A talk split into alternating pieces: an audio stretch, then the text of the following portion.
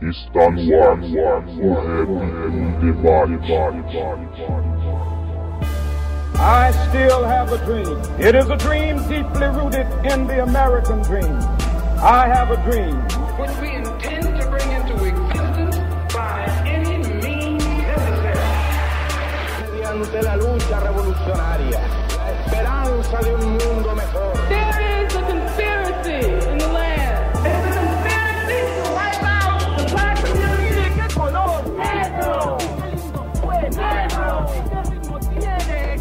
Salve, salve a todos conectados no site h2sm.com.br. Eu sou o Alisson e está começando mais um episódio do programa O Rap em Debate, na sua 39 edição. Novamente para trocar ideias sobre hip hop, sobre militância, rap nacional, aqueles salves rápidos. Para quem ainda não é inscrito no canal, lá no YouTube, só digitar H2SM Brasil. Todo episódio sai por lá também. Ou você pode assinar o nosso feed em algum aplicativo de podcast no celular ou também no Spotify. Só procurar o Rap em Debate, que a gente vai aparecer lá, você assina. Toda vez que a gente lançar um episódio, você vai ser notificado. Hoje o nosso tema é educação através do hip hop. E eu e o Thiago Augusto trocamos uma ideia com o Adriano Assis, que é professor de sociologia lá no Rio de Janeiro, e ele tem um trabalho de ensino de sociologia através das letras de rap. Então a gente trocou essa ideia sobre o trabalho que ele desenvolve na educação por essa ferramenta. E somando a isso, no programa de hoje a gente teve a participação especial da Ana do Noticiário Periférico e do DJ Neil. Os dois são educadores. A Ana é formada em ciências biológicas e o Neil em história. E no último bloco do programa eles responderam algumas perguntas e falaram sobre o trabalho deles na educação e no hip hop. Então o episódio ficou um pouco mais extenso do que o normal, mas também ficou muito produtivo. A gente desenvolveu uma ideia muito da hora a respeito de educação, de hip hop e como essas duas coisas elas se conectam. Então, sem mais, fiquem agora com esse episódio. Que conforta que os rappers são tão foda Que professor usa as letras conscientes na escola. Essa nem Paulo Freire podia prever. Marginalizado virando trabalho, escola TCC Se no meu último adeus não tiver caixões branco infantis Juro por cada guerrilheiro que morro feliz. Tô na profissão perigo, dando a vida pela causa. Sem medo da elite, seus cães de automática. Se tiver vitória contra os genocidas do país Pode pôr na lápide que Eduardo morreu feliz Começando mais um programa Rap em Debate aqui, mais uma edição. E hoje a gente vai falar sobre o hip hop associado à educação. A gente vai falar de algumas experiências do hip hop enquanto educação, vai trocar uma ideia com a experiência de cada um. E retornando aí depois de um tempo e falando de educação também, né, mano? O mano que acabou de entregar o seu TCC na banca lá da Federal da Paraíba. E mais um psicólogo formado aí. Salve, salve, Thiago. Salve, Alisson. E aí, firmeza? Sempre bom estar aqui mais uma vez. Valeu pelo convite. Da hora, Thiago, firmeza total. Hoje a gente vai conversar com o Adriano Assis, ele é professor da rede pública lá do Rio de Janeiro, ensina sociologia, e o Adriano ele tem uma pesquisa, ele está desenvolvendo uma pesquisa que ensina a sociologia através da letra de rap. Então ele vai contar um pouquinho dessa pesquisa que ele tem feito e um pouco da experiência dele em sala de aula e com o hip hop. Salve, salve, Adriano, tudo bem, irmão? Salve, rapaziada. Obrigado pelo convite aí de participar com vocês. Firmeza, Adriano. Da hora, mano. É, seja bem-vindo. Fico feliz de você ter aceitado o convite aí. Pra gente trocar essa ideia sobre hip hop e educação. E, mano, Adriano, fala aí pra gente, mano, como começou sua caminhada no hip hop e como que você se envolveu com a docência, como que você escolheu fazer sociologia, se uma coisa veio antes da outra. Eu comecei a pesquisar sobre hip hop e o rap como um recurso para ensinar sociologia na graduação, mas eu tive um contato né, anterior a isso. Eu sou também de periferia, cresci ouvindo é, hip hop e rap. Eu lembro que nos anos 2000, assim, né, 2002, 2003, quando o Racionais estava lançando alguns álbuns ali, eu era adolescente. E eu conseguia fazer algumas análises assim, né, dentro do, das letras, enfim, como um jovem periférico, mas sem ter muita noção do que aqui- aquilo seria.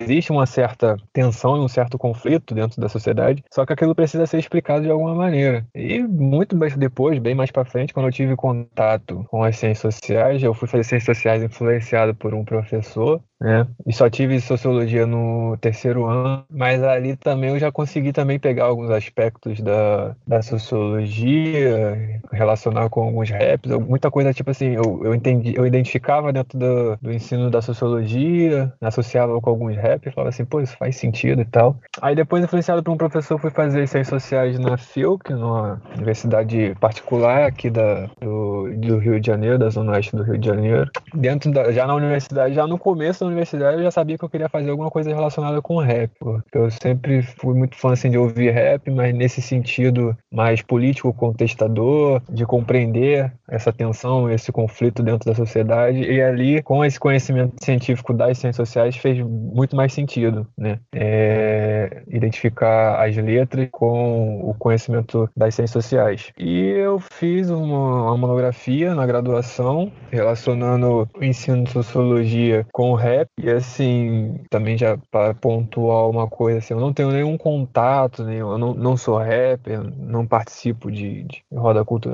Eu pego o elemento rap, que ele é um elemento do movimento hip hop, então a gente só pode é, descolar esse elemento num, num caráter mais analítico, nesse, né, no sentido analítico, mas ele é um elemento do movimento hip hop. Mas por, por ele ser uma narrativa, né, por ele ser um, uma coisa falada do dia a dia, né, daquela, daquele dia a dia da periferia, da comunidade, da violência policial, do racismo, da desigualdade, do, de todo tipo de debate, debate de classe, raça, gênero, enfim, o rap ele é muito potente para discutir isso. E eu fiz essa, essa monografia, foi bem exitosa, tive algumas experiências aí fui para pós-graduação. Na pós-graduação eu continuo essa pesquisa. Né? Aí agora já trabalhei alguma coisa mais com os alunos, né? que a gente teve um pouco mais de tempo, assim, né? Foi uma coisa um pouco mais ampla e pretendo continuar com essa pesquisa. É, eu me interessei por esse tema, assim, só para a gente começar a bater um papo, na graduação, né? mas a, a, me interessei a pesquisar o tema, mas eu, quando eu tive aula de, de sociologia, e, e eu fui para a área da sociologia, assim, teve alguns, alguns motivos, né? Mas no ensino médio eu tinha muita facilidade de eu mesmo, assim, relacionar temas, conceitos e teorias dos conteúdos sociológicos com o rap. Embora os, os professores que eu tive de sociologia, eles não usassem essa abordagem né, no, no, no ensino médio. E coincidentemente eu só tive sociologia no terceiro ano, né?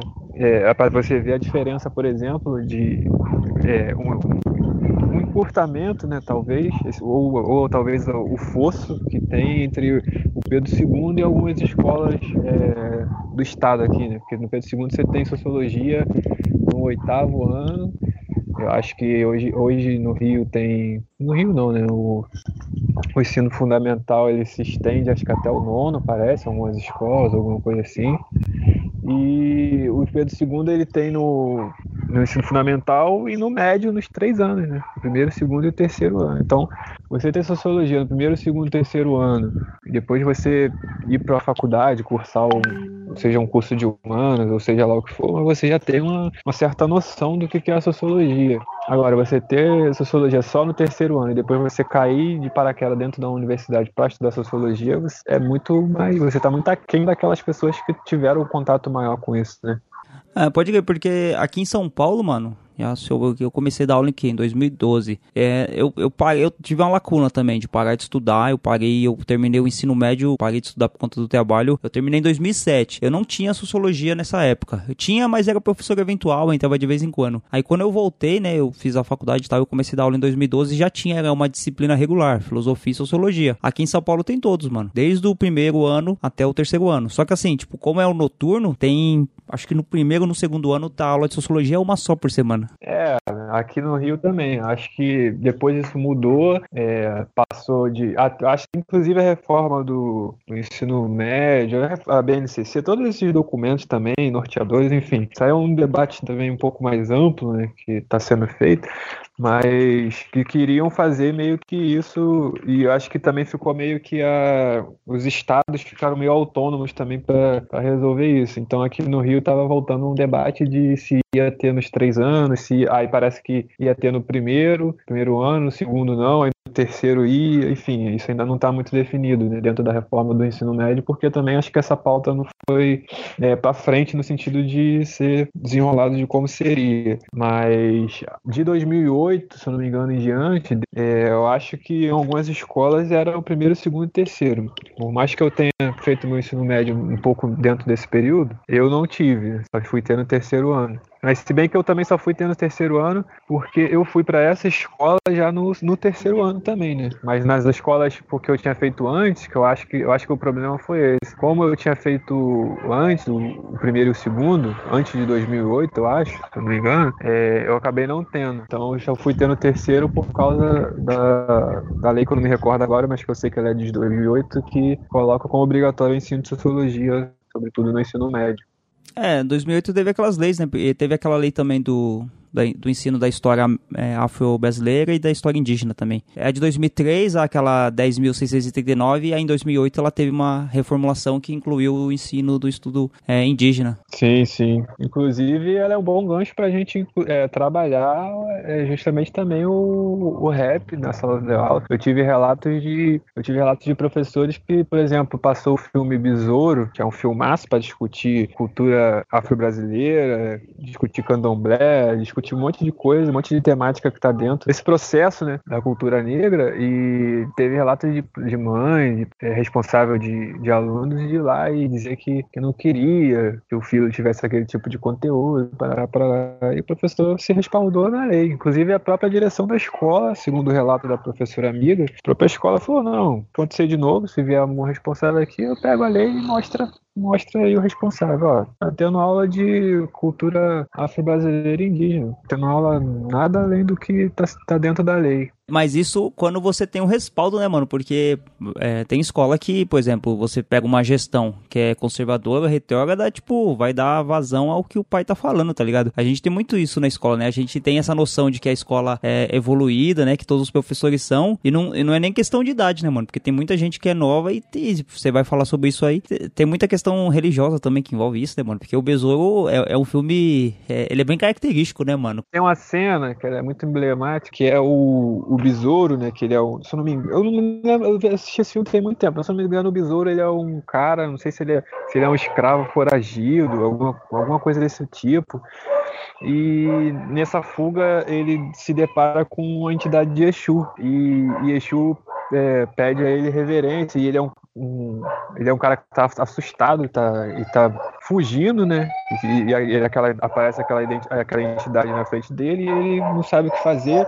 Aí ele usa é, técnicas de capoeira para se defender e não consegue, porque ele não consegue atingir a, a imagem e tal. E no, no, fim das contas, o que, o, o que a entidade quer é reverência. Ele fala que quer reverência, que eu sou. Aí o Exu explica o que, que ele é e tal. E você falar de, de, de, de uma entidade como Exu dentro de uma escola, que é como você falou, pô, provavelmente tem familiares evangélicos, e óbvio que você, você jogou uma bomba ali dentro né, e esperar para ver o resultado. Agora, eu, eu também trabalharia, trabalharia dessa forma, com certeza. Eu acho que essa professora estava coberta de razão em trazer uma coisa que é bem mais impactante e para poder ser discutido a cultura negra, sobretudo é, as religiões de matriz africana.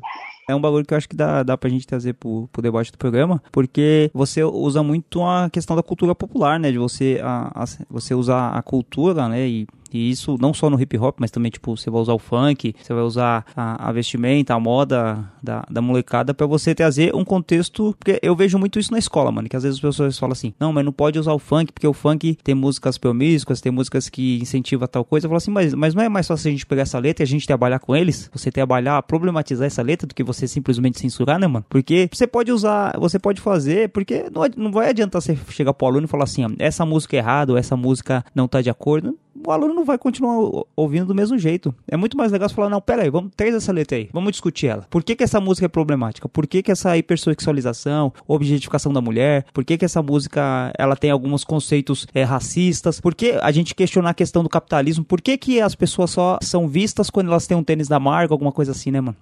Sim, justamente, é isso, é isso mesmo. Eu também penso nessa mesma linha, tipo, é, trazer a questão da hipersexualização, é, isso é uma reprodução do, do machismo, da violência contra as mulheres. É, se você não discutir isso com um público mais amplo, seja é, os meninos, as meninas, enfim, é, é justamente trazer isso para o debate, não esconder isso ou escamotear isso, porque eles vão se deparar com isso em algum momento. Eles, tão, eles têm acesso à internet, eles têm acesso à, à rede social, eles têm acesso a tudo. Inclusive, são eles que às vezes que trazem os problemas para ser discutido por nós. Não, não somos nós que estamos levando é, a discussão para eles, são eles que estão trazendo a discussão para a gente E eu acho que é a gente que tem que trabalhar mesmo é, essas problemáticas com eles. É, hipersexualização, racismo, né, drogas, é, sexualidade, óbvio que existe toda uma barreira nisso, que é muito difícil de ser discutido mas que cabe ao professor de filosofia, de sociologia, de história, trazer isso para o debate e fazer um debate honesto com ele. Né? Ainda mais porque a, a gente tem é, essa questão de, principalmente a questão das, das, ciências humanas, né, mano? O pessoal fala assim, ah, é mais fácil discutir em história, em geografia e, em sociologia e tal. lógico que, por exemplo, você vai trazer uma letra do Racionais MCs, é muito mais fácil você trabalhar um conceito de geografia, sociologia ou de história, mas isso perpassa vários posicionamentos, né, mano? Porque você pode trabalhar no hip hop no geral. Você pode trabalhar um grafite, é, você pode trabalhar na dança, né? No break e tal. Porque assim, às, às, vezes fica limitado, porque se você pensa assim, por exemplo, você deve ter conhecido também o professor de sociologia, mano, extremamente reacionário, tá ligado? Tipo, e, e, foge do senso comum, né? De a gente achar que o professor de sociologia é sempre o cara de esquerda, né? Porque eu conheci professores tipo física, matemática que eram muito mais atuantes e, e críticos do que vários colegas da nossa área. É, com certeza. Com certeza. Inclusive, existe essa, esse estereótipo do professor de sociologia como professor marxista, revolucionário, militante. E, cara, a maioria dos professores de sociologia no Brasil são weberianos, são de uma sociologia mais compreensiva, explicativa do que revolucionária. É a galera que, que, que compreende, tenta explicar, mas são a maioria liberal, não, pode, não tem uma proposta de contra-revolução de compreensão do, do, do, Brasil e do capitalismo de uma forma geral como um, um sistema político-econômico opressor, ou, ou, compreende e, tipo assim, ó, mas o, o, o socialismo e o comunismo estão muito distantes do que a gente está querendo aqui. Ó. No momento a gente quer uma, coisa mais reformista, cortar as desigualdades, explicar as tensões, os conflitos, mas essa coisa de revolução não é para agora, não. Eu ouço muito isso. Você vai mais na, na linha marxista mesmo? Eu sou de uma linha mais marxista, cara, porque eu lembro de um texto que eu li do, do Frei Beto, e o Frei Beto ele, ele até citou uma frase do Mujica, mas que ele, ele, fez uma, ele fez um diálogo entre um texto do Mujica e o texto dele, que foi o seguinte, o Frei Beto ele falou que era assim, ó, não há justiça é, social dentro do capitalismo, porque é, o capitalismo é um sistema político-econômico que super explora, extrai mais valia, explora os trabalhadores e tem como um princípio basilar a geração de lucro e riqueza. A justiça social, né, um, um outro modelo, é, um outro modelo político-econômico, seja uma transição socialista ou comunismo, ele é um sistema de é, igualdade entre é, os indivíduos, é, de partilha, de, de não acumulação, né, de, de compreensão da, da, das desigualdades, enfim. Então, isso é conflituoso, o que ele está querendo dizer. Não tem como o, o, o capitalismo ser um sistema político econômico de justiça social. Isso não existe né, a compreensão dele. Então, é a mesma compreensão de você fazer uma análise é, liberal e de achar que, tipo assim, não, as, as organizações, as instituições, os movimentos, eles podem conversar entre eles e chegar a um, a um acordo, a um, denominador, a um, denominador, comum. Mas isso não é, é a realidade. Né? A realidade é que a, a, a, burguesia e todos os aparelhos ideológicos, né, para parafrasear o, o também, eles estão numa linha de exploração da, da, da classe trabalhadora mesmo. Então é incompatível. Protetor das multidões, três encarnações de célebres malandros, de cérebros brilhantes reuniram-se no céu. O destino de um fiel Deus é o que Deus quer, consumado. É o que é, assim foi escrito. Marte, um mito, um maldito sonhador, bandido da minha cor, um novo Messias. Se o povo dormia ou não, se poucos sabiam ler, iam morrer em vão, lese louco sem saber. Coisas do Brasil, super-herói mulato, defensor dos fracos, assaltante nato. Ouçam, é foto e. Importante a gente destacar que quando a gente fala sobre a educação e o hip hop, a gente não tá simplificando o debate a simplesmente ao uso das letras de rap. Como você falou, né? Que você usa o rap, mas a gente pode discutir e falar que o uso do rap é uma linguagem do hip hop. Então, o hip hop ele serve até como base educacional pro elemento da dança, pro elemento da arte, do grafite e ainda mais trazer pro quinto elemento que é o conhecimento, que ainda envolve tudo isso. Como você falou, você não participa ativamente da cultura hip hop e esse ativamente é até problemático a gente falar, né? Como can cantando, desenhando, é,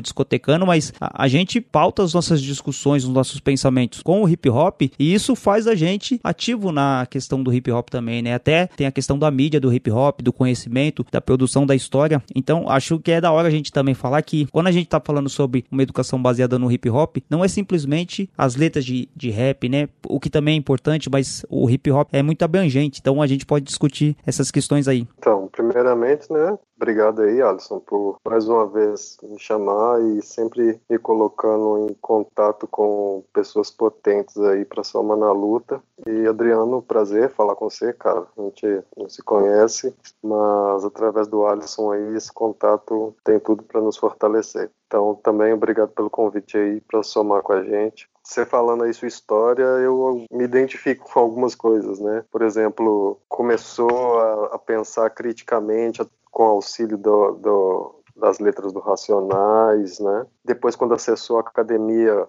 conseguiu fazer essa associação entre o conhecimento que é produzido, nas, é, que está lá expressado nas letras de rap, com o conhecimento acadêmico, e a gente, a gente hoje percebe que o rap é quase que é uma ciência das ruas, né, cara? Porque o, o que eles, nós dizíamos, que dizemos até hoje, é, na academia a galera vai estudar autores lá dos Estados Unidos para tentar comprovar algo que a gente já vem falando aqui. Então, esse tipo de coisa cria uma identificação. E, mas eu queria te perguntar o seguinte, já que você vem de uma longa caminhada, o rap vem passando por grandes transformações, né? A questão que a gente costuma falar muito a questão da mercantilização, como que isso alterou o conteúdo das letras, como que o rap se popularizou e, e se tornou algo mais vendável, né? Como que isso afetou o trabalho que você desenvolve? Você acha que essas transformações afetaram a sua forma de trabalhar com o rap? Como que você vê isso? É uma, vou dizer, vou chamar de categoria dentro do movimento do hip hop, porque eu não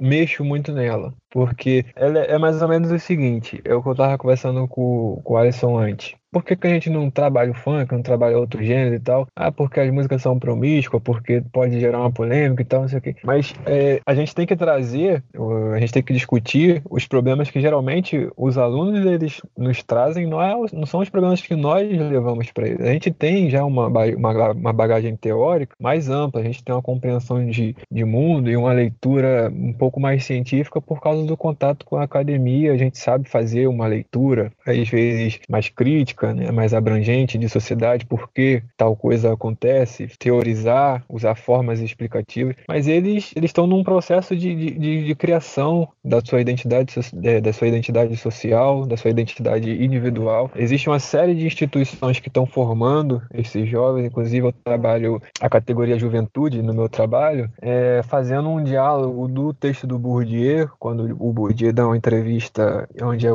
é onde é escrito o texto Juventude é apenas uma palavra, e, e também faço um diálogo com o texto do Juarez Darel com a Juliana Batista Reis, são da UFMG, especialistas nesse, nessa temática, nessa categoria de pesquisa da juventude, com outro texto do Irapuã Lima Filho. Eles estão debatendo, o, porque o Bourdieu ele vai trazer o seguinte, juventude é apenas a palavra, ele vai dizer que apenas o, a, a identidade, né, a idade biológica a idade social, elas não podem é, caracterizar o que, é jovem e o que, é velho. Isso precisa de um aprofundamento. Aí o Dairel e a Juliana Batista Reis eles vão lá e aprofundam isso. E, inclusive, tem um texto do do Dairel, que é sobre rap e funk. E, é, eu esqueci o restante do texto, mas depois eu posso passar aí para vocês, vocês colocam na descrição, se for o caso alguma coisa sobre a socialização da juventude. Mas assim, agora amarrando junto com a pergunta, é porque é o seguinte, essa, essa análise da, da mercantilização do rap, é, isso depende de outros autores que estão trabalhando essa, essa categoria da mercantilização. Porque o que eu abordo, né, eu tive é, a, li, a, liberdade de poder fazer essa, essa pesquisa e analisar é, como que o rap ele pode ser uma ferramenta potente para ensinar sociologia. No caso, ensinar sociologia porque a minha pesquisa, a minha pós-graduação é em especialidade em ensino de sociologia, mas poderia ser ensino de história, de filosofia ou qualquer outro tipo de, de, de ensino, né? Então, eu, eu tive essa liberdade, então eu posso trabalhar letras igual eu trabalho, eu também estou é, estruturado nas,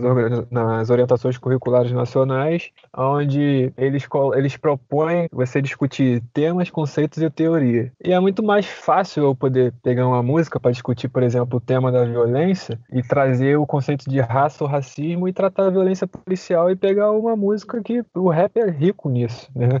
Como a sociedade brasileira ela tem toda uma estrutura é, racial, é, de gênero, de classe, enfim. Você pega músicas aí, a gente tem uma infinidade aí. Eu posso falar mais de 10 e vocês aí cada um mais de 10. A gente sabe, só de falar que violência policial e racismo, eu já pensei em umas cinco músicas e vocês cada um mais cinco. Então eu tive essa liberdade para poder trabalhar dessa forma. Agora, a questão da mercantilização não daria, por exemplo, para eu pegar. Outro dia eu conversando com alguns alunos e tem muita coisa que eu nem tenho conhecimento ainda. São demandas que eles estão trazendo. É, tem coisa que tá, já está além do trap. O trap ainda é uma coisa nova para mim e eles já estão para depois disso. Só que eu tenho que pegar, por exemplo, sei lá, uns caras que pegar o Emicida, pegar o Rael, pegar os, o próprio Racionais, o Eduardo Facção, pegar os caras que tem uma, uma, uma coisa que é mais incisiva, que é mais direta e que eles possam é, associar aquela letra, aquela música com a realidade deles do que pegar uma outra tipo de, de composição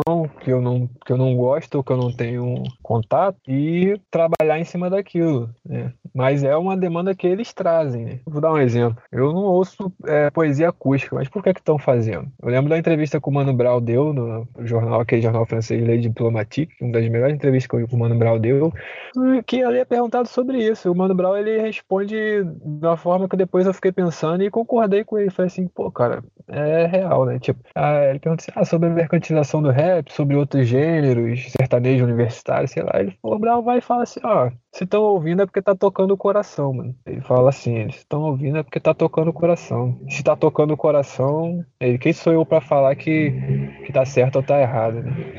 Mas é um outro debate assim, que é bem mais amplo, né? Então, nesse sentido, eu tive liberdade para tipo, ó, eu posso pegar essa música aqui trabalhar esse tema aqui. Ah, com essa música aqui eu trabalho esse tema aqui, enfim. Vai por esse caminho, entende? Essa parte que você falou, Adriano, sobre né, as problematizações que a gente tem, de você escolher um tema e você, né, ser aquela posição hierárquica do professor, trazer o tema e ser discutido, e a gente tentar fugir um pouco disso, né, com aquela, aquela educação dialógica, né, freiriana, de você fazer com que o aluno também traga algumas discussões, é o que a gente estava falando antes do programa, né, quando você está falando, é, principalmente essa resistência de, de alguns professores, né, do sistema educacional todo, não individualmente, mas uma estrutura de que você rebate aquela cultura popular e você fala, não, isso aí não é interessante pra gente. Algumas letras que os alunos ouvem com naturalidade e a gente, por ser um pouco mais velho, a gente acaba até tendo um, um estranhamento, né? Algumas gírias, alguns palavrões, algumas coisas bem explícitas. E a questão de você barrar isso é que o aluno ele não vai deixar de ouvir essa música simplesmente porque você vai falar que aquilo ali não vai ser tocado em sala de aula ou você não vai ler uma letra em sala de aula. A gente tem que ter a percepção de você falar, tá bom, mano, você, tá fal falando de uma letra que tá fazendo apologia a, a, ao sexo e sem preservar a sua saúde, mas vamos discutir essa letra? Você tá falando da hipersexualização da mulher, da objetificação da mulher, mas vamos, vamos ver, meninas, o quanto que isso é problemático. Você tá falando sobre o uso indiscriminado das drogas e você não falar sobre a discriminação das drogas. Eu acho que o, o ponto que a gente tem, até como consciência que o hip hop traz pra gente, é você não barrar isso, porque a gente não pode também criminalizar o funk, criminalizar outras culturas, como o rap também já foi criminalizado, e simplesmente falar, não, isso aqui não vai ser discutido. Eu acho que o ponto principal é você trazer pro aluno e você trazer essa questão de você falar, mano, vocês estão ouvindo isso aqui? Mas ouve com esse pensamento aqui, usa essa crítica.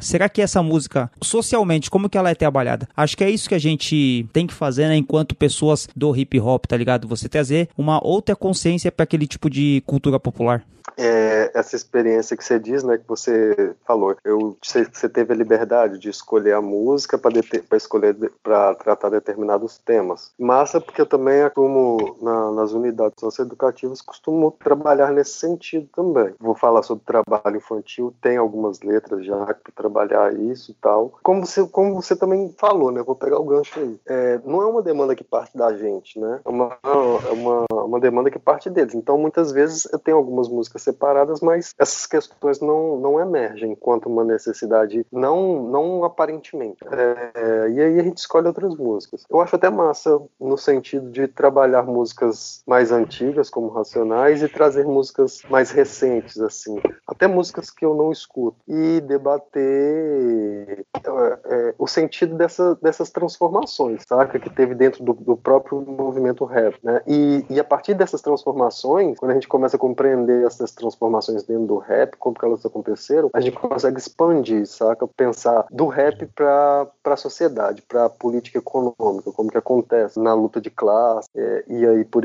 por, por diante. Então, é, apesar, além de trabalhar com, com o conteúdo das letras, a gente ainda tem a possibilidade de trabalhar com a construção do próprio rap, a construção dessas letras, o sentido que essas letras têm dentro da na sociedade, no diante das ofertas da, da indústria fonográfica hoje em dia, por que que tem que se consumido esse tipo de, de, de música. Gosto sempre de, de caminhar para esse tipo de reflexão. E aí eu esbarro, né, vou insistir naquela mesma pergunta, no sentido de que eu muitas vezes, é uma limitação minha também, nossa, né, enquanto sujeito, acabo me sentindo limitado, não tendo muitas ferramentas, digamos assim, letras, as letras para me trabalhar isso, acabo sentindo que eu tra trabalho muito com as mais antigas. É muito... Aí quando eu falo da mercantilização é o quê? Porque hoje em dia você tem muito mais letras de rap, mas você tem muito menos rap, você consegue absorver para debater determinados temas que são pautados nessas rodas de conversa que a gente faz com a galera, nessa, com, com, na escola pública, seja lá onde for, né, que o público acaba sendo quase que basicamente o mesmo. Então, quando eu te perguntei sobre se isso afetou, essas transformações afetaram o seu trabalho, é nesse sentido. Se você tem sentido dificuldade em encontrar letras mais a cara dessa, dessa juventude, pela expansão também, eu acredito no esvaziamento também, saca? É mais nesse sentido. E reformulando a minha pergunta, você acha que essas transformações afetaram o seu trabalho, a sua forma de trabalhar com as letras de Afetar não afeta, porque tem, querendo ou não, a própria escolha do tema, ela já tem uma carga muito subjetiva, porque para escolher o, o, rap para você trabalhar, você não precisa estar tá imerso, como a gente começou na nossa discussão, dentro do movimento hip hop. Você pode ser um consumidor, é, compreender o que, que, as letras estão dizendo, o que, que elas estão passando, no seu sentido, é, seja político, antropológico, sociológico, é, relacionado à história, à diáspora dos povos africanos, a, a toda a estrutura do capitalismo, enfim. Mesmo sem ter uma. Se você for pegar, por exemplo, os próprios rappers, a maioria deles não tem nem formação acadêmica. Isso não quer dizer que você tem uma formação acadêmica em história, em sociologia, ou seja lá o que for. Isso é. E, e achar que a partir disso que você compreende é, realmente o mundo, isso é muita arrogância. É, a maioria desses caras eles fazem uma leitura de mundo é, muito melhor, é, impecável do que muito doutor em sociologia, em antropologia, em história, seja o que for. Né? Os caras são muito mais desenrolados né, nesse sentido. É, e como ela tem a escolha do tema, ele tem essa carga subjetiva, as letras, elas, é, a escolha das letras, ela também tem uma subjetividade muito forte. Porque, sei lá, vou dar um exemplo. Quando eu, eu, eu quero trabalhar tensões e conflitos, né, no sentido de, de, de sociedade, tensões sociais, é, eu pego, eu já dei muitas aulas né, com isso, eu dei uma aula na pós-graduação, na pós-graduação, como é ênfase em ensino de sociologia, as provas é você dar uma aula. Você tem que dar uma, uma aula como seria e tal, e como a minha temática de pesquisa é essa, eu sempre vou nesse caminho. Aí a gente discutiu vários textos, né, sobre, acho que foi na, na ênfase de ciência política, alguma coisa assim, acho que foi ciência política. A gente leu muitos textos, é, os clássicos, Gilberto Freire, é, Florestan Fernandes, Sérgio Barco de Holanda, Horácio Nogueira, uma galera, uma galera. Aí você tinha que escolher dois e dar uma aula. Pensei, eu vou trabalhar Gilberto Freire e Florestan Fernandes. Eu vou pegar, vou relacionar Casa Grande Senzala e o Florestan Fernandes com o livro é, A Integração do Negro na Sociedade de Classe e como eu vou dar essa aula. Já veio na minha mente, enquanto o professor estava dando como seria a prova, já veio na minha mente o, a música do Emicida com o clipe Boa Esperança. Porque o clipe se passa numa mansão, né, numa casa muito bonita, com os patrões, que é de padrão também, né, os patrões brancos, os empregados negros. Aí tem toda uma, uma questão sociológica para você analisar o clipe. Aí tem a empregada que ela é branca, mas ela é mulher, então ela se coloca naquele, no papel de gênero, de mulher, de doméstica, enfim. Então ele é um clipe que ele é todo tem essa história. É, você tem essa tensão. O Gilberto Freire ele fala que a relação dos negros com a Casa Grande era uma relação de proximidade, né, que não era conflituosa, era harmoniosa, etc. E o Florestan contrapõe dizendo que a integração do negro na sociedade de classes é totalmente tensa e conflituosa. Não teve nada dessa, dessa harmonia, dessa proximidade que o, que o Gilberto Freire colocou. E o clipe vai mostrar isso muito bem colocado. Os empregados empregados negros nos seus postos de motorista, é, porteiro, o Emicida faz o papel de porteiro, as mulheres de empregada doméstica. O, é, tem a questão também da, da hipersexualização, tem, tem momentos que, a, que os, os patrões né, assediam com a funcionária ali, que é do, tá no clipe e tal. E a letra, para começar, Boa Esperança, o Alisson, que é de história, já sabe que Boa Esperança era o nome de um navio negreiro, Boa Esperança, Boa Esperança, Boa Intenção, entre outros. E o clipe, ele vem discorrendo toda uma, uma cronologia de, de opressão, de violência, de escravização do povo negro. Enfim, ele expõe muito bem como isso é colocado. Então, isso se encaixa com a sua pergunta de como que eu posso, que eu trabalho isso. Então, como eu tenho a liberdade de trabalhar isso, eu tenho já uma, uma determinada música, ainda que eu venha ter um contato com uma, uma música nova. Uma outra música que eu posso trabalhar nessa perspectiva, por exemplo, principalmente do, da violência policial e do racismo. Aquela Lei Rouanet neles, que é uma música recente, que é de 2018 ou 2017. Mas eu, eu, eu, não discordo de vocês que realmente esse processo de mercantilização ele vem esvaziando né, todo o sentido do, do rap, mas também tem um, um, um movimento de, de, de contraforça que também é grande. A gente tem caras fantásticos como o como o Rincon Sapiência, a Akira, uma galera, né?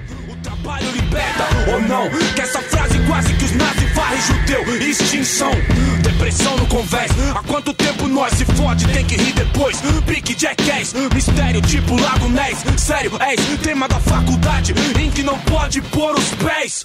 Vocês sabem, eu sei que até Bin Laden é made in USA. Tempo doido, onde a KKK veste ou bem. Pode olhar, não falei. Aí, nessa equação chata, polícia mata. Pro, médico salva. Não, por quê? Cor de ladrão, desacato, invenção, maldosa entrando um pouco nesse debate da mercantilização, eu acho que isso é um dos fatores que é mais problemático de discussão dentro do hip hop hoje, que é uma questão de você discutir sobre a pobreza, né, ascensão é, através do consumo, né? Alguns rappers falam: "Não, você pode ter as coisas boas, né? Você pode ter um carro e tal". Você não questiona o nódulo principal, é que principalmente acho que na visão de nós três aqui é uma questão estrutural, né? Eu acho que quando a gente começa a trabalhar essas questões dentro da sala de aula, a gente começa a usar o hip hop, a gente entra um pouco nessa questão de você discutir o hip hop como cultura, como movimento, como noção de ruptura daquilo que, que a gente tem enfrentado. Eu quero perguntar para você, Adriano, é, você dentro da sala de aula, você tem é, essa visão e a gente já estava discutindo isso antes de começar a gravar, né, mano? Que a gente tem uma visão que os professores de sociologia são todos marxistas, revolucionários, guerrilheiros que estão aí prontos para o combate. A gente sabe que dentro da sala de aula isso não é uma verdade. Não são todos e a gente tem professores até de sociologia, professores de humanas que são contrários ao uso das músicas populares, de pensamentos progressistas até dentro da escola. Eu queria saber como que você se relaciona dentro da sala de aula, mano. Você é um professor que tá trazendo as letras de rap pra sala de aula, você tem esse enfrentamento do, de alguns colegas da gestão, como que isso é feito para você, mano? É, como eu disse, é, é bem complicado, porque é, já, já coloquei e vou reforçar que não somos nós que levamos as demandas para eles, né? Eles que trazem as, as demandas para a gente poder discutir. E como você bem colocou, a gente está numa sociedade capitalista de consumo. A gente é bombardeada por isso. É, esses adolescentes, né, esses, esses estudantes, eles estão sendo é, socializados é, nesse processo de, de consumo acelerado e intenso, né? Eles têm é, contato com, com todo tipo de, de, de bombardeio, de propaganda e que tem que ser bem sucedido e que a lógica né, da sociedade capitalista é essa. Então, é, eu acho que eu, uma grande questão que a gente está tá colocando, está sendo colocada hoje para ser discutida é a gente tem esse, essa questão do consumo acelerado e intenso, de você ter que ser bem sucedido e que você tem que ter o, o carro do ano, é, os clipes mesmo, né? É, isso veio até um, dos Estados Unidos. Outro dia eu estava assistindo a série chamada Um Sol, velho. Tá, tem na Netflix que conta a história dos assassinatos do Notorious Big e do Tupac e que são eles que começam meio que esse processo de mercantilização, né, do, do rap. Não, não quer dizer que não estou trazendo que são eles dois que começaram e são o começaram esse processo embrionário lá, né? Tiveram outros antes, mas antes disso que tinha o Public Enemy, MWN, MWA também era um grupo que também é, era extremamente machista, enfim, mas esse é um outro debate. Mas aqui no, no Brasil isso também depois passa por esse processo, né, de dos clipes terem mulheres, é, carros, é, jet skis, enfim, toda aquela glamoralização, né, já partindo para essa para essa ideia da mercantilização e na direção que sempre a gente sempre teve, né, que é a direção do, do rap contestador, que bate de frente com, com o sistema, enfim, que, que verbaliza toda uma, uma, uma insatisfação com a desigualdade, com a estrutura da sociedade, que é opressora, que é racista, que é machista, enfim, que tem todo um, que esses marcadores sociais da diferença de raça, classe e gênero, eles são todos voltados para as classes periféricas, super exploradas. É totalmente contraditório você querer que essas pessoas alcancem algum tipo de, de, de nível de vida sendo tão massacradas, né? É, aqui no Brasil tem uma, tem uma matéria da Forbes que é recente que 1% da população concentra a mesma renda de que os outros 99 é uma, é uma coisa que eu acho que é mais ou menos uma base de são, não sei se são seis pessoas que têm a mesma quantidade de riqueza e patrimônio do que quase 100 milhões de brasileiros, né? Então isso, é, isso é, é desumano. Né? Essa socialização é feita dessa forma. Você vende um, um, produto agora. Isso vai gerar um moleque que vai querer botar um tênis caro no pé e ele não tem perspectiva, ele vai para criminalidade. Enfim, estou dizendo que por ser pobre, óbvio que isso nem, isso nem é consenso em lugar nenhum. Né? Eu estou dando um exemplo. Né? Isso também não justifica. É, é uma, é, entre aspas, é apenas um, uma análise.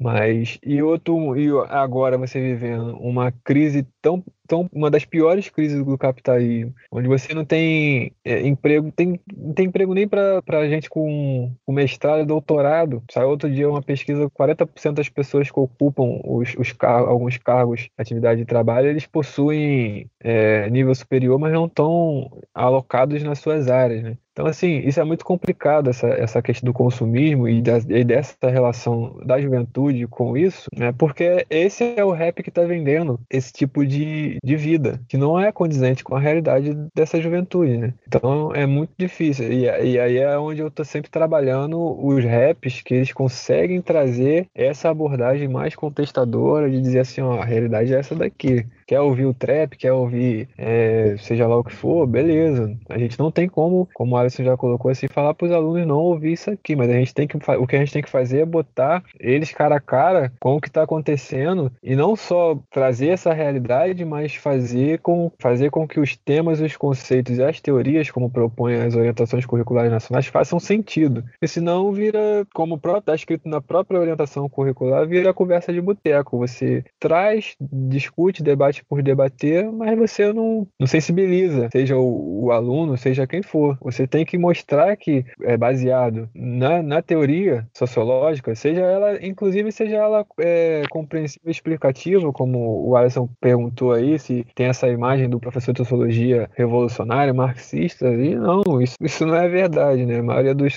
dos sociólogos no Brasil, inclusive tem até um, uma pesquisa. Tudo que eu estou falando aqui, depois, se quiser, eu mando as fontes para poder botar na descrição. O, o, Marx ele é usado em. Acho que é 4%, acho que é 4% da, da, da academia usa Marx e nem é para o campo da sociologia, é para análise da, da filosofia, nem é sociológico. A maioria dos sociólogos no Brasil eles são weberianos. Então, o que a gente, e o que a gente quer trazer, o sociólogo, o que ele quer trazer para o aluno, não é que o aluno saia da, da escola é, para integrar um movimento social, para ser é, militante do MST, seja, não, o, que, o que a gente quer fazer é justamente o aluno para que essa praxis freiriana, né? Né? Que ele tenha uma reflexão e posteriormente uma ação com aquel, aquele contato que ele teve com a realidade social do, dele confrontando com o rap e fazendo algum, sentido. Tem, tem que ter sentido. Não pode ser uma coisa que fique é, banal ou só, ah, como a proposta coloca lá, uma, uma conversa de boteco. Tem que ter é, sentido para o aluno ou para quem está tá ouvindo, está sendo afetado por aquele tipo de discurso.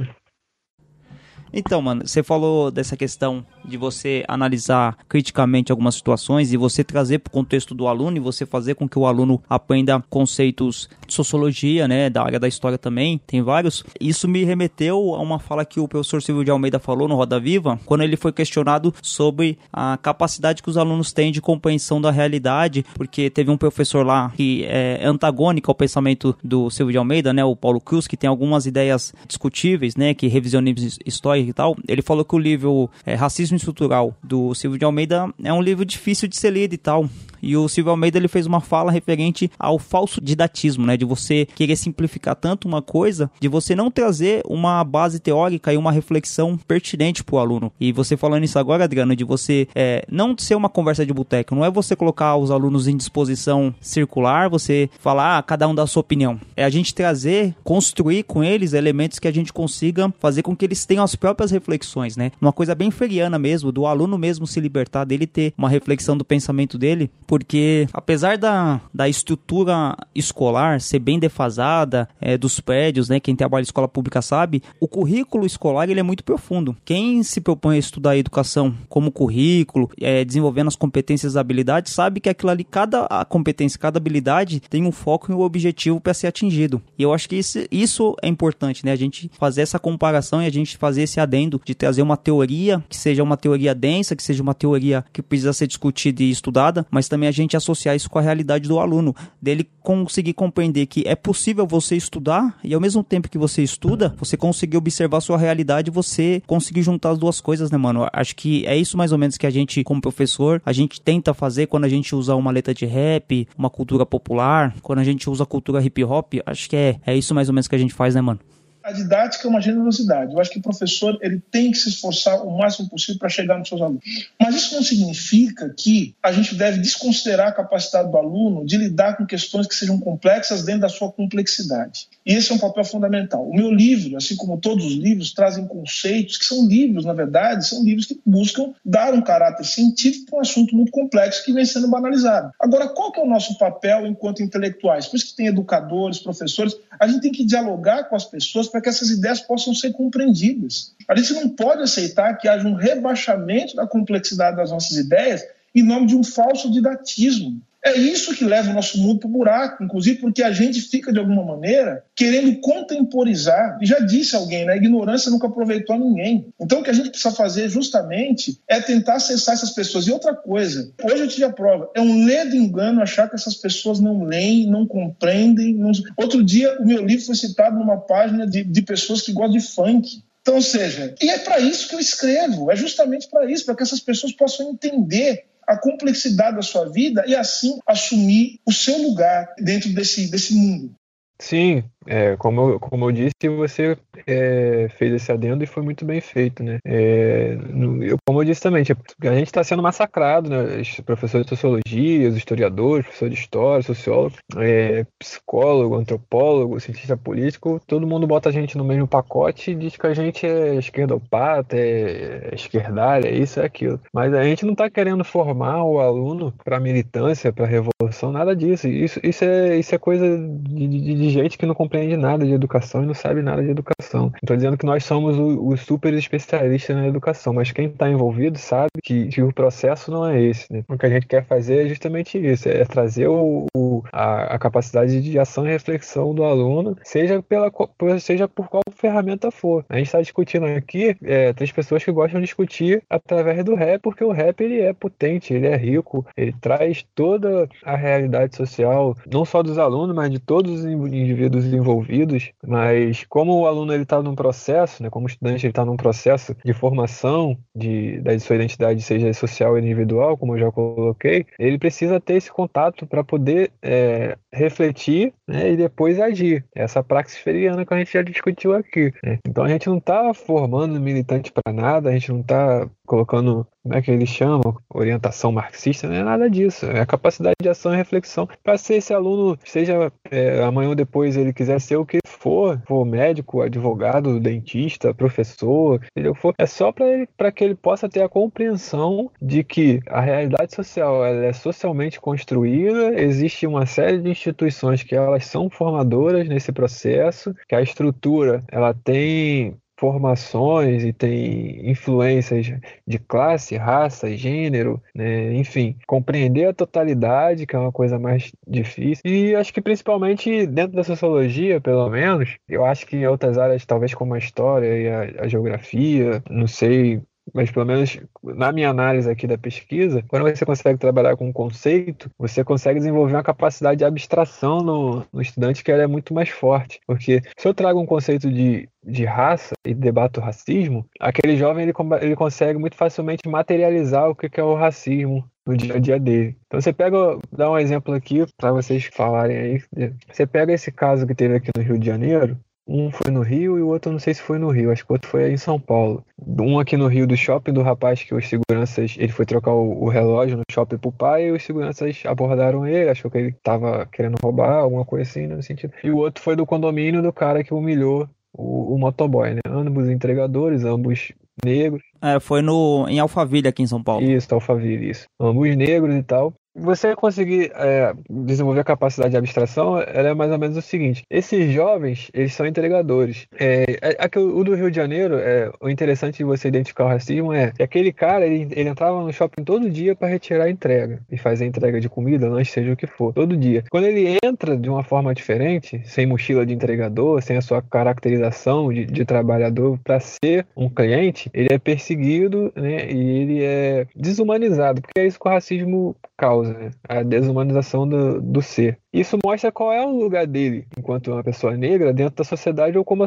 ou como a sociedade racista coloca ele no, no seu devido lugar. Né? Tipo, ó, como entregador, ok, você pode frequentar o shopping a hora que você quiser. Agora, como alguém que vai consumir, você não tem é, as características de uma pessoa que consome nesse shopping. Então, você serve é para poder entregar comida para quem pode consumir aqui dentro. Você não pode se colocar nessa posição. Sua posição é outra. E esse é um racismo que tem que ser discutido. Né? Aquele lá de Alphaville, o cara foi racista escrachado mesmo, não precisa discutir. Ele verbalizou aquilo ali, ele foi aquilo ali e todo mundo viu. Aqui, o do Rio de Janeiro, como outros inúmeros casos, ele é uma coisa que dá para você discutir um, um, com um pouco mais de profundidade nesse aspecto, né? Então você discutir isso com o aluno, quando o aluno, se, quando o aluno também se coloca, eu, eu, como jovem de periferia, eu já sofri situações, já passei por situações desse tipo quando eu era mais jovem. Então o aluno provavelmente ele vai conseguir identificar isso quando isso for colocado para discussão, né? Esse tipo de situação diversão. Eles nos caçam, eles nos cansam. Em cada enquadro é pra lembrar quem somos. Nunca dão nada além de abandono. Cheios de ódio, nós cheios de sono. Correndo descalço, eles alcançam. Nunca arrancaram o que nunca compramos. Eles nos matam, nem tão ligando. Foda-se, só nós nos importamos. Não são crianças com medo do escuro, é gente grande com ódio do escuro. Trancado em casa se sente seguro. Banhos de sangue sem fé no futuro. Tô contando voto, né? Cheios de sangue nas mãos. Somos só negócios, né? E sabe que outros virão.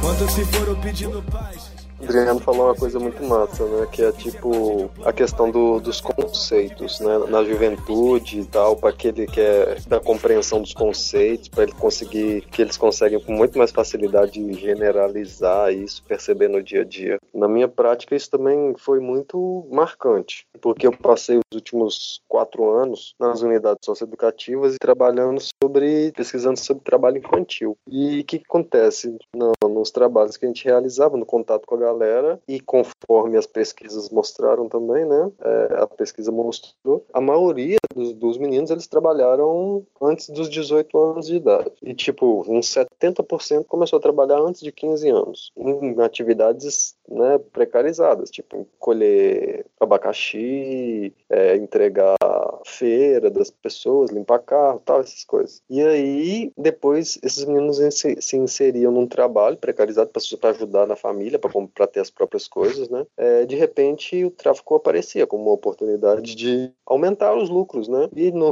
e é óbvio que no sistema capitalista, né? Tipo, é uma oferta melhor, então vamos nessa. E aí, o que acontece? A galera não se percebe enquanto trabalhadores do tráfico, saca? A galera. E aí a gente comece... comecei a levei aquela música do Marquinhos Cabeção, do MV Bill. Conta a história do menino, tal, queria ser jogador de futebol da periferia, tal, estudava, fazia tudo, mas aí a dificuldade foi fazendo ele largar isso de lado e foi caçar, foi pro tráfico para conseguir o quê? Para conseguir o dinheiro. E aí a galera foi, a galera vai se identificando, foi se identificando com aquela, com a letra e a gente foi debatendo. E depois de um ano, né, depois de um ano de pesquisa de contato com essa galera, um grupo, tipo, a galera já olhava o, qualquer tipo de trabalho, a galera já falava, já sabia identificar, tá ligado? Que, que os riscos de determinado tipo de trabalho, as razões estruturais da galera tá trabalhando. E essa idade, tipo de 12, 18 anos, é, é Vygotsky, que é o que é um psicólogo soviético, materialista, marxista, ele traz que essa é a principal atividade guia. Cada, cada fase do desenvolvimento tem uma atividade que guia esse desenvolvimento. E nessa fase é a construção de conceito, que na medida que a galera vai adquirindo os conceitos, ele é mais fácil generalizar. Então você falou isso, eu foi assim, é como uma fala sua, ela resumiu tipo duas, três disciplinas da academia, assim como que isso é forte, como que o rap é forte. E a partir disso, a minha pergunta é, é simples, sabe? Queria só contribuir com essa, com essa fala e queria mais era saber das suas experiências, se você tem alguma experiência, fazer essa troca mesmo, né? As ocasiões que você usa determinadas músicas, qual tipo de experiência você já teve, suas dificuldades. Falar um pouco do seu trabalho com a galera, com os alunos. Eu gosto de trabalhar a partir de, de acontecimentos assim mais contemporâneos mesmo e, e, que, e são mais, que são mais midiáticos, né? Igual eu dei esse exemplo do rapaz do, do shopping e do outro racista de Alphaville, porque são situações que dá para ser discutido, né? É, e, e, e, provavelmente, né, geralmente ele já tem contato com aquilo. Às vezes eu nem começo a aula ou a falar e ele já vem e fala, professor, viu tal coisa? Oh, calma aí, a gente vai chegar lá e tal. Aí já tem já alguma música, algum clipe que eu uso a partir disso eu vou, eu vou dando, vou puxando o debate, vou, vou explicando para eles. Aparecem situações também entre eles, pô, não, tava eu e fulano, fomos em tal lugar, pô, o cara ficou seguindo a gente, pô, expulsou a gente, pô, não sei o quê. Geralmente é com quem? Com moleque negro, é, enfim, as escolas de periferia. Né? Então esse público que sofre diretamente o racismo diário, cotidiano, enfim. E assim, cara, eu sou um pouco muito é bem marcado, assim, né, sabe? É, pô, música para discutir tal tema, eu já geralmente tenho várias, aí música para discutir gênero também, é, a música tem, é, inclusive o gênero, nesse sentido, ele é, ele é, o gênero é uma categoria de análise bem ampla, né, mas para discutir é, rap e hip hop, a gente coloca geralmente dois polos, né, produção entre homens e a produção entre mulheres, pega algumas músicas que são muito machistas, também às vezes trabalha, pega entrevistas do Mano, ah, pô, professor Mano Brown, pô, é, mulheres vulgares, não sei o que, pô, cara já se pronunciaram, não cantam mais, pediram desculpa, falaram que erraram, não sei o que. Mas o, só isso não basta. A gente sabe que ainda é um, um, um movimento sociocultural machista, mas que isso vem mudando né, ao longo do tempo, mas não só pela percepção deles, mas pela, pelo movimento da, de toda a sociedade, da estrutura, e movimentos que vêm se organizando, sobretudo movimentos feministas de todos as, as, as, os segmentos, seja liberal, seja marxista, seja é, radical, enfim. É, então eu tenho esse tipo de. Eu consigo catalogar assim, algumas músicas para trabalhar determinados tipos de temas, mas como eu disse, e eu parti nesse sentido. Você trabalhar uma música, ela, você pode ter até uma desenvoltura, conseguir desenrolar aquela música de alguma forma, mas eu aprendi na, no, no, documento, nas orientações curriculares nacionais, porque você tem que trazer, é, se você vai trabalhar tema, dificilmente você não consegue trabalhar só tema, você tem que trabalhar tema, conceito e teoria, porque você tem que ter, é, o tema ele é como se, se fosse o pontapé, né? Você tipo, ah, eu tenho tema X, então eu vou começar com esse tema aqui. Mas para você explicar a partir daquilo, você tem que ter um conceito, que é uma forma de sintetizar todas as ações sociais, e você tem que ter a teoria, que é uma forma de uma forma explicativa. Você tem que explicar a partir da estrutura, seja da estrutura, seja da, da luta de classe, seja compreensiva explicativa, relacionada a valores, seja weberiana, seja durkheimiana, é, relacionada às instituições. Se você for discutir democracia, de, discutir lá com que não seja uma democracia liberal, então vamos discutir com o Florestan Fernandes qual a ideia de democracia ampliada. Então, sempre tem música para discutir todo tipo de, de tema né, na sociologia. E eu acho que nas outras áreas também isso. Estava conversando com o Alisson antes, que isso é interdisciplinar, né? A gente que é da, da história da sociologia, a gente tem bons ganchos para trabalhar isso. Mas é, um dos primeiros livros que eu tive contato sobre pesquisa de, de rap e educação foi o da Elane Nunes de Andrade, que eu creio que de repente vocês já tenham tido contato, que é o Rap e Educação. Rap é Educação, né? Que é uma organização que foi através que eu também que eu conheci várias outras pessoas que trabalharam é, com rap e educação. E aí ali tinha experiências interdisciplinares, professor de português, trabalhando no rap, enfim. Mas era uma coisa de uma questão de, de aproximação, né? De, de, de trazer o aluno para a sala de aula, para discussão, para o debate e fazer com que ele compreendesse, seja lá na aula de português, seja verbo, seja locução, seja o que for, mas com uma ferramenta que é próxima dele, que ele goste, que estimule ele né? a, a estudar. A minha pesquisa e a minha forma de trabalhar mais ou menos nesse sentido, e sempre dá muito certo. Os alunos sempre gostam. É, o índice de, de faltas é muito baixo, eles sabem como que, que funciona as aulas, sempre tem clipe, música, eles, eles gostam dessa forma de, de ser trabalhado. Tenta variar de vez em quando, traga um samba, um filme, um negócio, mas o forte é sempre mesmo o, a temática do rap, né? Mas na sua vida não tava tudo azul. Sua mãe lavava roupa pra rico zona sul. Se matava, passava humilhação. Pra colocar em sua mesa arroz com feijão. Marquinho cabeção, que não tava trabalhando. Treinava tarde e à noite tava estudando. De chinelo, mochila rasgada e a Marquinho cabeção. Seu sonho era jogar no Maraca com a camisa do Mengão. Mas como sempre acontece no Rio de Janeiro, a ilusão pela TV veio primeiro. Era tênis, camisa e boné. Ainda diziam, se você ainda não tem, é o Zé Mané. Um, um ponto que vocês tocaram, o que o Adriano tinha falado sobre como que a leitura que os rappers têm é muito mais abrangente e é muito mais vivenciada por conta deles estarem no front ali, na periferia. Então, como que pode um sociólogo, um antropólogo que nunca viu a miséria de perto ser tão contundente quando ele vai falar sobre miséria, quanto um cara que passou fome que relatou aquilo ali nas letras de rap. E é o que vocês falaram, né, do rap ser tão potente com isso. Eu fico lembrando às vezes de algumas letras que são extremamente bem estruturadas, elas são sistematizadas. É, eu gosto de dar o exemplo do Homem na Estrada, que é uma letra que você consegue discutir a miséria, a situação do homem negro, do ex-detento, que tá tentando fugir da marginalidade, mas aí acaba não encontrando solução, que é o do Racionais, o Homem na Estrada, para você explicar as políticas neoliberais, né, na América Latina na década de 80, da década de 90. Por mais que um sociólogo consiga falar conceitos abstratos sobre é, luta de classe, sobre proletarização, é, gentrificação, periferia e tal, o, o Mano Brown, quando ele canta aquela música, ele é certeiro, né? E é uma coisa que eu fico pensando, porque assim, vários grupos de rap dos anos 90, que é aquilo que eu consumo mais e consumir, você ouvia eles cantando nas letras você falava, caramba, que letra bem estruturada, que o cara consegue fazer várias analogias, sistematizar, mas quando você via esses manos dando entrevista, principalmente homens, né, que é o que mais tinha, mulheres também tinham, mas a gente via bem mais homens dando entrevistas, a fala deles era um pouco acidentada, eles não conseguiam se pronunciar com bastante clareza, eles não conseguiam sistematizar o pensamento deles quando eles estavam dando entrevista, mas quando eles iam rimar, eles conseguiam descrever perfeitamente a situação da vida deles. Eu acho que isso é uma coisa que o, o rap traz, é muito potente isso, né? É isso que vocês falaram me pegou bastante de o, não tem não tem outros ritmos ou outras culturas que consiga trazer esse embate, consiga trazer essas discussões, né, mano? Quando a gente tá falando de do grafite, por exemplo, é, voltando um pouco pra questão do hip hop, não só do rap, o grafite, né, que a molecada via no, no a professora de artes antigamente, ó, oh, isso aqui é Portinari, isso aqui é Da Vinci e tal, e o moleque vê um, um, um grafite na quebrada dele, pintado no muro, pintado perto da casa dele, e ele mesmo pode reproduzir aquilo, é uma coisa que o hip hop traz e que é simplesmente fantástico, né, mano?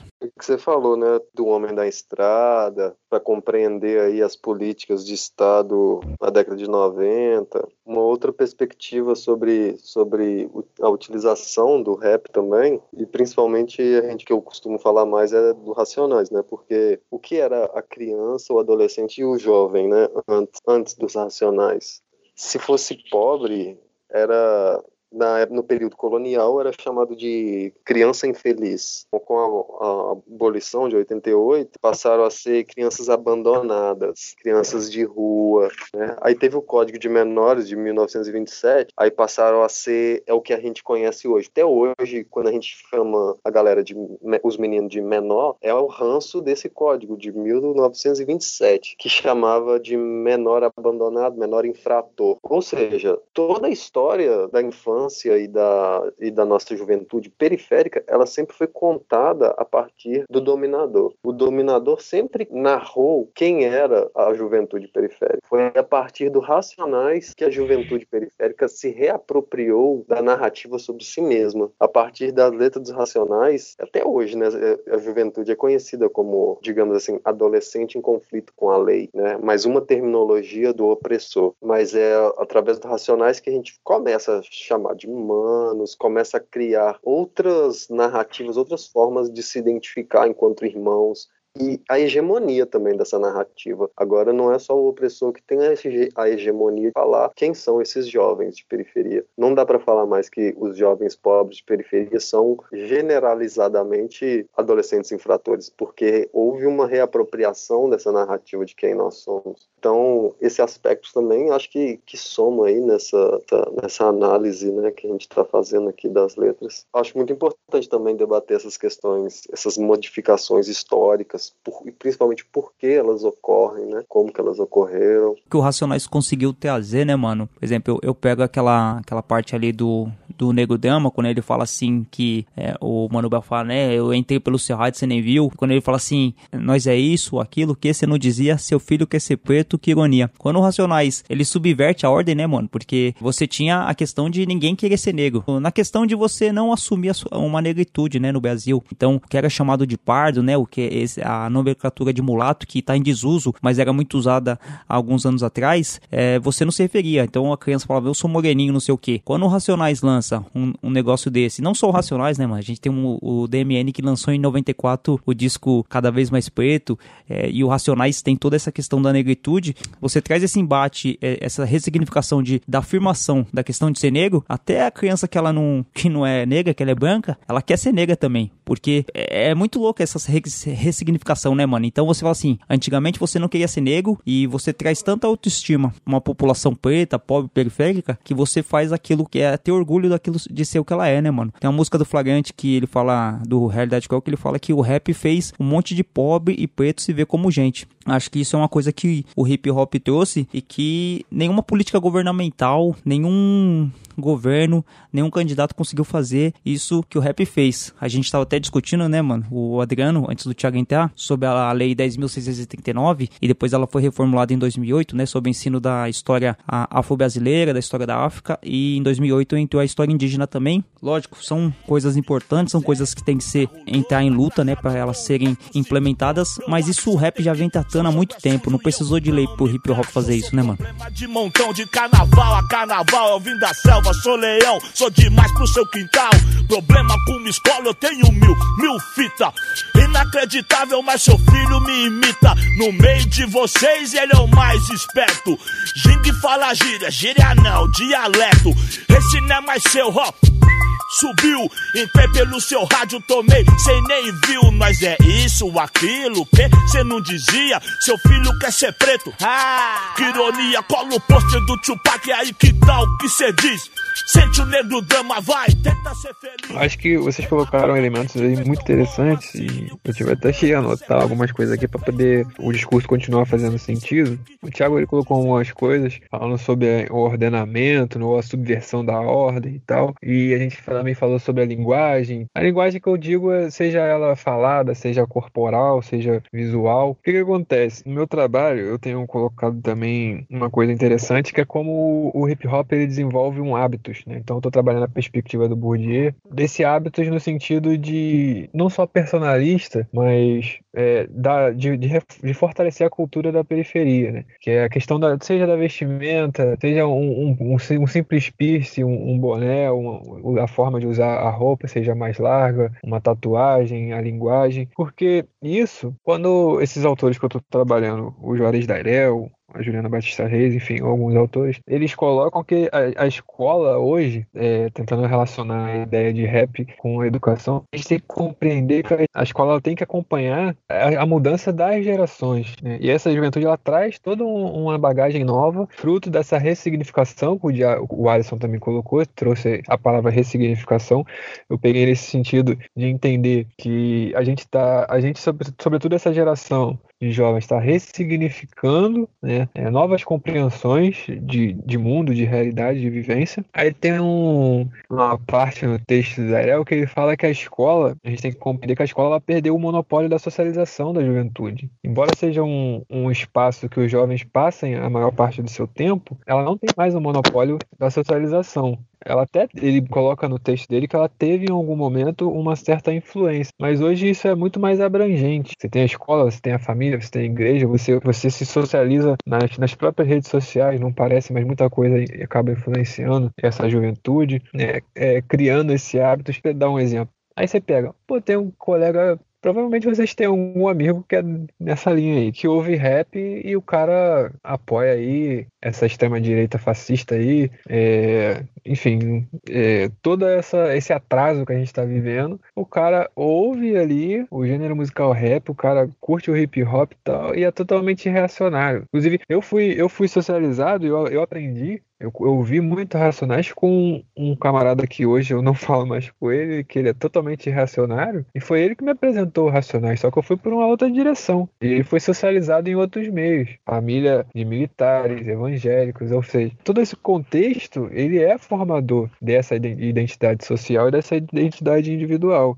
é, é, compreender que esse processo de internalização, em alguns aspectos que vocês trouxeram, é muito complicado de, de, de do jovem absorver, né? E, e, a gente querer que, tipo assim, a gente achar que jovem é tudo igual. E é esse, é, é esse é um dos pontos do meu trabalho que eu tento dialogar e explicar minimamente. Tipo assim, ó, a juventude ela é, uma, ela é uma categoria socialmente construída, mas é, existem jovens no plural, ou juventudes no plural, ou como o Dairel coloca, eles estão vivendo uma condição juvenil o Thiago ele falou aí sobre trabalho e tal, e muitos deles vivem essa condição de jovem e essa condição juvenil que o Dairel traz porque eles trabalham, porque aí eles têm acesso a namoro, a consumo, porque eles têm que trabalhar. E isso afeta diretamente na seja no sucesso ou no fracasso deles dentro da escola. E eu apresento também é, posteriormente disso como isso é uma discussão de classe, né? Porque aí eu dou um exemplo de como que na classe média, botando entre aspas que classe média também é, é bem é ampla discussão dentro do, da categoria classe média, os alunos de classe média, eles têm êxitos é, entre um, é, um a cada quatro tem êxito, por exemplo, no Enem e vai ingressar no ensino superior. Dentro das classes populares do, e dos jovens periféricos e pobres, isso é um a cada 600. Então, isso é um, um abismo monstruoso entre uma coisa e outra, né? Então, a gente compreender que a, essa, a juventude, ela não é uma coisa homogênica, né? Ela é totalmente heterogênea e muito dispersa mesmo. Por isso que é, a sociologia, desde o século XX, muitos autores, elas, eles vêm trabalhando dentro da, da perspectiva da sociologia da juventude por causa de, de, dessa dispersão que tem, fruto de toda essa transformação, né, da, da reconfiguração das instituições instituições, do próprio modelo de família, que não é mais o mesmo hoje. Enfim, é um, é um, é um discurso que a gente pode ficar aqui a noite toda falando sobre, mas que vocês trouxeram os elementos aí que eu quis é, complementar. Né? Nem Pablo Escobar, nem Pablo Neruda. Já faz tempo que São Paulo bota a morte na minha nuca. A pauta dessa mesa, coroné, manda notar. Esse ano tem massacre pior que de Carajá.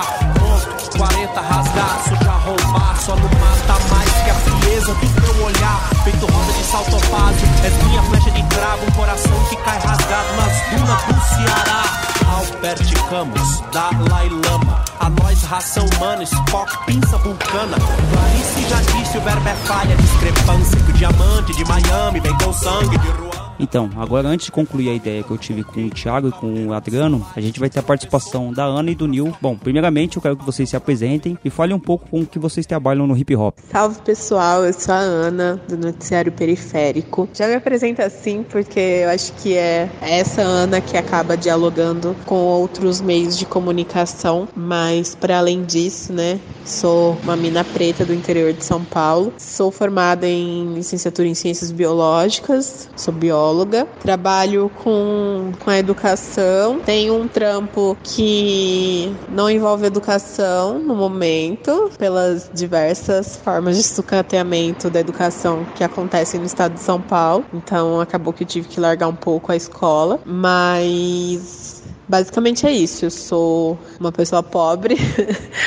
Então eu tenho que me virar nos 30 para poder sobreviver aí. E viver, continuar vivendo, para poder continuar com o meu sonho, que é ter uma, uma profissão valorizada, não de forma econômica, mas também porque ninguém paga conta com amor, mas principalmente de forma social, né? Eu espero que as pessoas é, se apropriem das nossas lutas enquanto educadores estejam com a gente para que as coisas melhorem. Eu acabei estendendo quem eu sou, mas na verdade eu acho que essas lutas todas acabam definindo quem a gente é, por que, que, a, gente está pro mundo. Salve, salve! Me chamo Newton, conhecido como DJ New. Dentro da cultura hip hop, eu atuo como DJ por volta de 10 ou 11 anos, como beatmaker, produtor musical, produzindo alguns grupos, inclusive os que eu já fiz parte, e também já atuei como blogueiro em sites de hip hop. A faculdade e a profissão que vocês escolheram teve alguma influência direta do hip hop?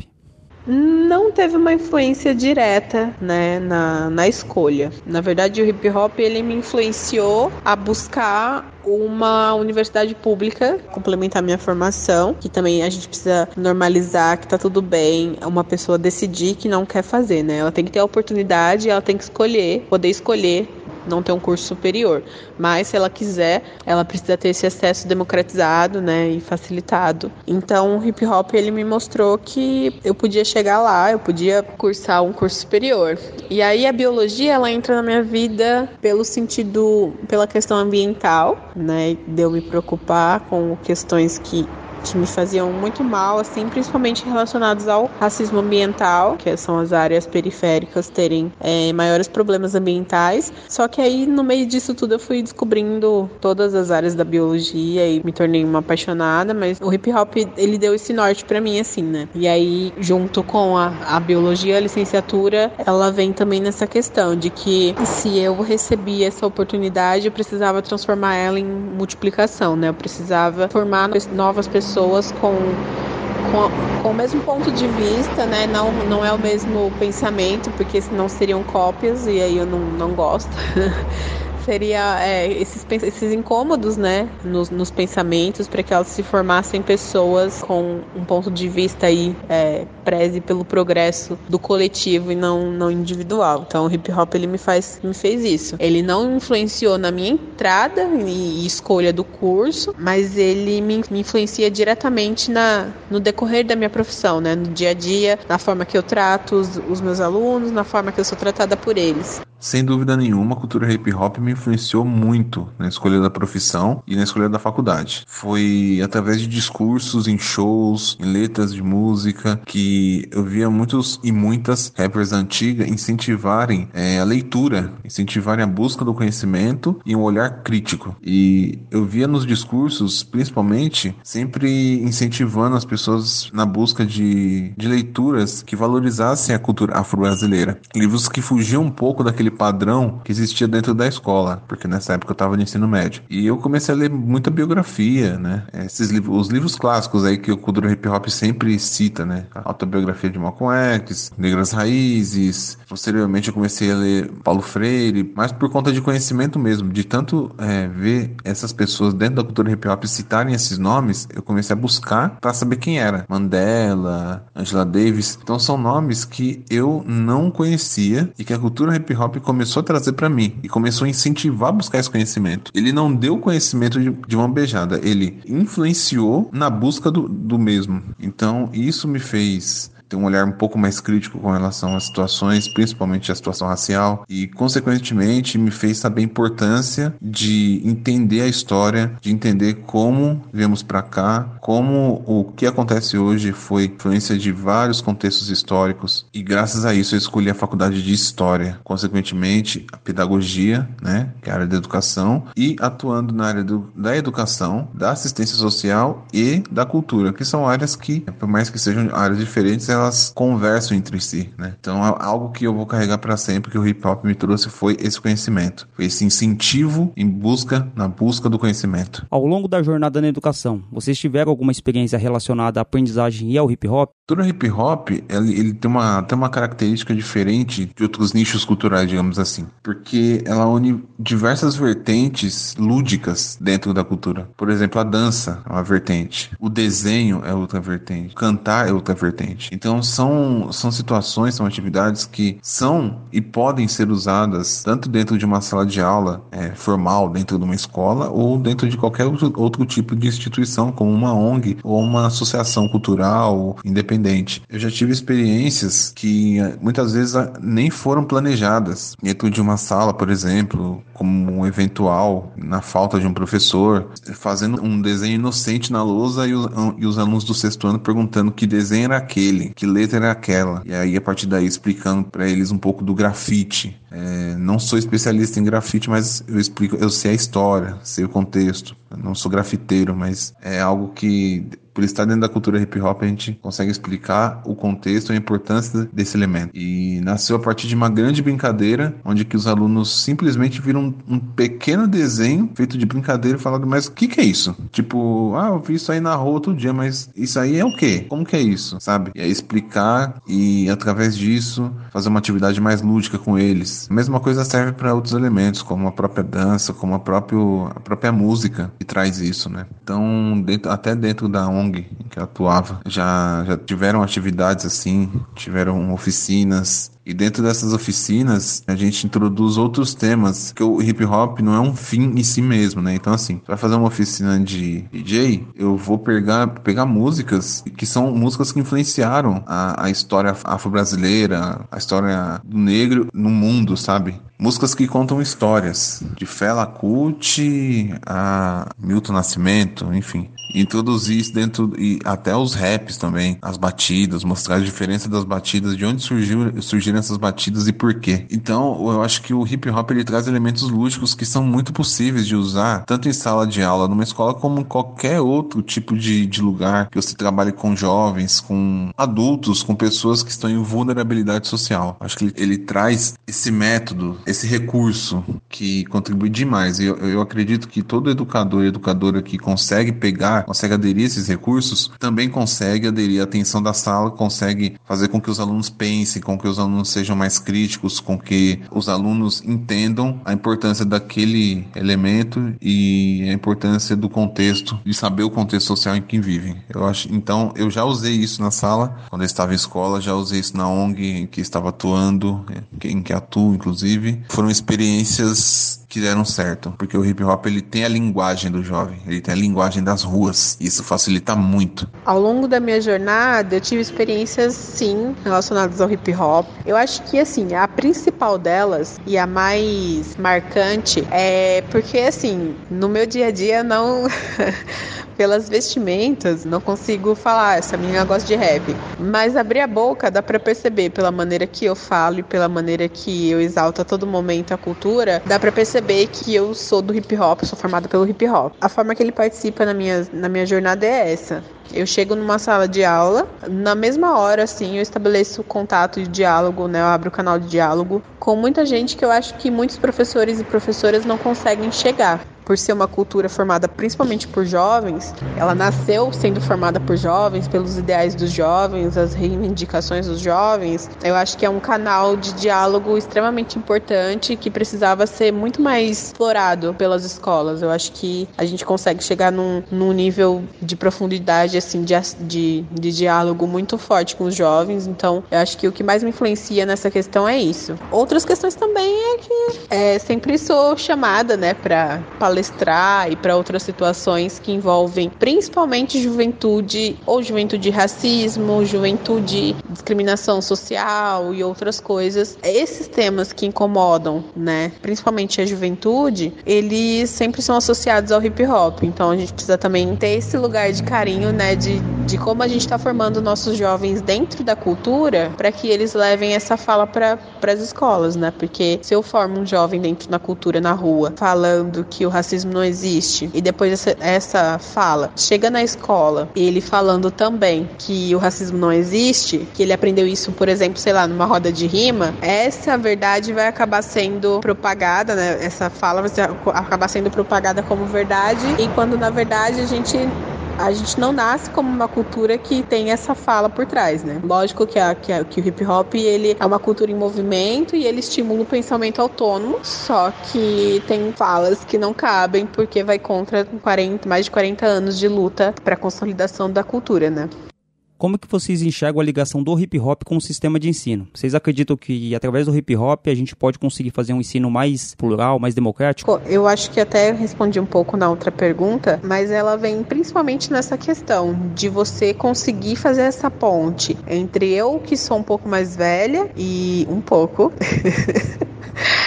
ele faz o hip hop, né, a cultura, acho que as culturas marginais em geral, né, o hip hop, o skate, outras culturas de rua, né, que elas se consolidam por ser vividas, vivenciadas, elas estabelecem esse diálogo muito rápido. Né? Então eu chego numa sala de aula, eu acabo é, estabelecendo essa forma de dialogar muito rápido e aí os alunos vão pensar, tipo, nossa, essa pessoa não é só uma adulta que quer vir e me falar um monte de regras e me passar um monte de informação que eu nem sei para que eu vou usar né? Eles vão falar, pô, essa menina, ela se parece comigo, né? Ela fala como eu, então pode ser que ela tenha alguma coisa para me acrescentar, para construir junto comigo. Então eu acho que esse diálogo tinha que ser muito mais explorado pelas escolas. É, não só com o hip hop, mas esse essa forma de se aproximar dos alunos, fazer com que eles se percebam como parecidos com a gente, aumenta muito a forma de dialogar com eles, né? Aumenta muito esse canal de diálogo. Então eu acho que isso precisava ser um pouco mais explorado dentro do sistema de ensino. Através dele, eu já consegui trazer várias pessoas para próximo de mim, mas principalmente da, da educação, do ensino, do, do conteúdo que eu estava trabalhando. Então, com certeza, a gente consegue fazer um ensino mais plural. Com certeza, a gente consegue, é, através de, um, de uma letra de, de rap, através de um filme, através de alguma coisa, a gente consegue chegar num ponto que a gente consegue analisar todas as matérias possíveis através de uma cultura, através de um ponto cultural. Então, com certeza, ele, ele traz um ensino mais plural e diversificado. O hip hop ele tem elementos de ludicidade, como eu disse, que são fundamentais no uso é, dentro de um sistema de ensino formal e informal também, como um centro cultural, uma ONG, enfim. O hip hop é multidisciplinar, ele aborda história em suas músicas, ao mesmo tempo ele pode falar de geografia, que você pode mostrar que o rap pode ser feito por uma pessoa que mora no Ceará, que pode ser feita por uma pessoa que mora no Rio Grande do Sul, no Acre, na América Latina, enfim, você pode mostrar na geografia através do hip hop, história e geografia. Também entre a sociologia e a filosofia dentro da cultura hip hop, você, você consegue mostrar isso através das músicas. Você pode ensinar educação artística com grafite, você pode ensinar educação física com break. Enfim, o hip hop é multidisciplinar e ele tem muitos elementos que podem ser usados em, em qualquer matéria. Então eu acho que por ser uma cultura é, que tem a linguagem das ruas, que tem a linguagem da periferia, que tem uma linguagem jovem e que conta com muitos elementos, no sentido assim, os quatro, os cinco elementos, né, com conhecimento, mas que conta com recursos, com recursos e muitas vezes recursos fáceis de usar. Então eu acredito que o hip hop ele tem, ele, se ele for usado no sistema de ensino, ele tem um grande potencial. A maioria das pessoas que eu conheço que já usou algo do hip hop dentro do sistema de ensino teve êxito por conta da linguagem e da ludicidade que a cultura hip hop traz.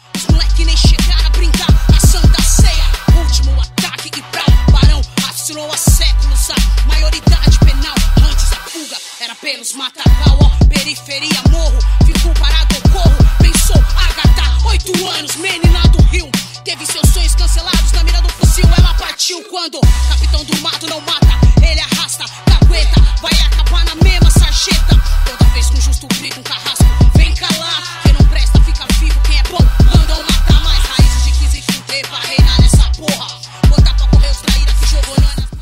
pergunta é pra Ana. Geralmente, a gente associa muito o hip hop com o ensino de disciplinas na área de humanas, como história, geografia, sociologia, pela facilidade de associação que tem. Qual a sua opinião sobre isso? E se na área de ciências biológicas é possível um diálogo com essa cultura também? Com certeza a gente consegue na área de humanas trabalhar muito mais situações, só que eu acho que muitos professores e professoras, e aí não não é uma questão de julgar, né? Porque a gente sabe que as situações não são fáceis. É uma crítica ao sistema como um todo, né? Que propicia que os professores às vezes não conseguem buscar novas maneiras de abordar situações, novas maneiras de, de interagir com os alunos e alunas. Mas, assim, não são todas, todos os conteúdos que eu vou conseguir trabalhar dialogando com o hip hop. Só que vai ter um outro que eu vou conseguir, e esse um ou outro vai trazer vários outros que podem se tornar interessantes porque eu consegui trabalhar trabalhar esse primeiro conteúdo, né, de uma forma próxima. Então, é difícil, bem difícil, só que a gente, como professor, também não pode esquecer questões sociais também tem que estar tá intercalado na, nas nossas disciplinas diversas, né? A gente precisa aprender a fazer de todas as nossas disciplinas que a gente for trabalhar, a gente precisa entender que questões são importantes se elas vão ser trabalhadas de uma maneira mais filosófica, se elas vão ser trabalhadas de uma maneira mais superficial, mas lembrando, né, lembrando os alunos que aquela questão existe, lembrando os alunos que eles precisam pensar sobre aquilo até para resolver uma conta, né, de, de mais. Então, não é uma questão de força de vontade, né, dos professores, porque é, eu acho que é uma profissão que falta muita valorização, inclusive políticas de saúde mental. Só que eu acho que também também existem questões que alguns professores abrem mão, porque não é da área, né? Tipo, o racismo, eu acho que, que algumas pessoas acabam deixando só pro professor de, de artes ou pro professor de sociologia trabalhar, e não é isso, né? A gente tem a lei que garante que todas as disciplinas devem trabalhar essas questões. Então eu acho que é isso. É difícil, mas é possível dialogar hip hop e biologia. Agora para o Nil. Você já passou pela educação formal e também na área social em ONGs. Conta um pouco qual é a diferença dessas duas formas de ensino e em qual o hip hop teve mais impacto. A educação formal tem uma série de problemas. Um deles né, é o próprio sistema. Né? Você tem que seguir certas regras ali dentro que muitas vezes são, são situações que foram impostas há muito tempo e que não conversam com a realidade atual das crianças jo e jovens. Né? E isso serve para o sistema de ensino como um todo. Então, o sistema formal, muitas vezes, você acaba de mãos atadas é, e muitas vezes até boicotado dentro do próprio sistema. Quando você quer fazer algo diferencial, você acaba acaba sendo boicotado, não generalizando, mas em algumas situações isso acontece e não são poucas, graças é, é, ao sistema de ensino, porque você tem que seguir certos padrões, certos sistemas. Muitos e muitas educadoras e professores e professoras quebram paradigmas e graças a essas pessoas que a educação pública ainda resiste. Mas por estar dentro de um sistema, muitas vezes você tem que seguir certas condições que não dialogam com aquela realidade. E já numa ONG, muitas vezes você tem uma liberdade muito maior de atuação. Você tem as limitações, principalmente com relação a recursos, mas que, assim, recursos que talvez uma escola, por ter alguns repasses, você até teria mais recursos que algumas ONGs, mas nas ONGs, nas ONGs você pode atuar com maior liberdade. Você pode atuar com uma diferente, você pode atuar sem limitações e sem amarras. Então, por mais que sejam áreas que se conversam, a assistência social e a educação são diferentes, mas elas têm em comum algumas situações que, na verdade, são as, os, os, mesmos atores, as mesmas pessoas, às vezes que frequentam. Por exemplo, um jovem frequenta uma ONG e ele estuda numa escola pública. Na escola pública ele vai ter a, a, as disciplinas que, que já, já, estão lá. E na ONG, às vezes, ele pode ter um reforço, ele pode ter uma, uma oficina cultural, ele pode ter uma. Nessa oficina cultural, ele pode enxergar elementos que ele já viu na escola, na aula. Dentro de uma ONG, eu acredito que tem a maior liberdade de atuação. Não, não todas, mas é, boa parte eu creio que você consegue atuar de forma diferente, você consegue propor coisas diferentes de acordo com o contexto social que a ONG está. E muitas vezes a, a ONG sendo independente, independente de, enfim, que caminha com as próprias pernas, ela consegue atuar de forma mais, de, com mais liberdade ainda e fazendo muito mais coisas que tenham a ver com aquele cotidiano daqueles jovens que ela, que ela atende. E na educação não, na educação você tem que seguir um certo padrão e você, muitas vezes você tem que engolir certas coisas que vêm do, do aparato estatal. Mas como eu disse, existem pessoas, professoras e professores que eu conheço pessoalmente que estão fazendo a diferença, estão lá dentro fazendo a diferença e mesmo com toda essa limitação, eles conseguem é, fazer um trabalho magnífico. Eu acho que o hip hop tem impacto nos dois, tanto nas ONGs como, como na educação. Eu não, não acho que ela tenha um impacto maior nenhum e nenhum outro. Eu acho que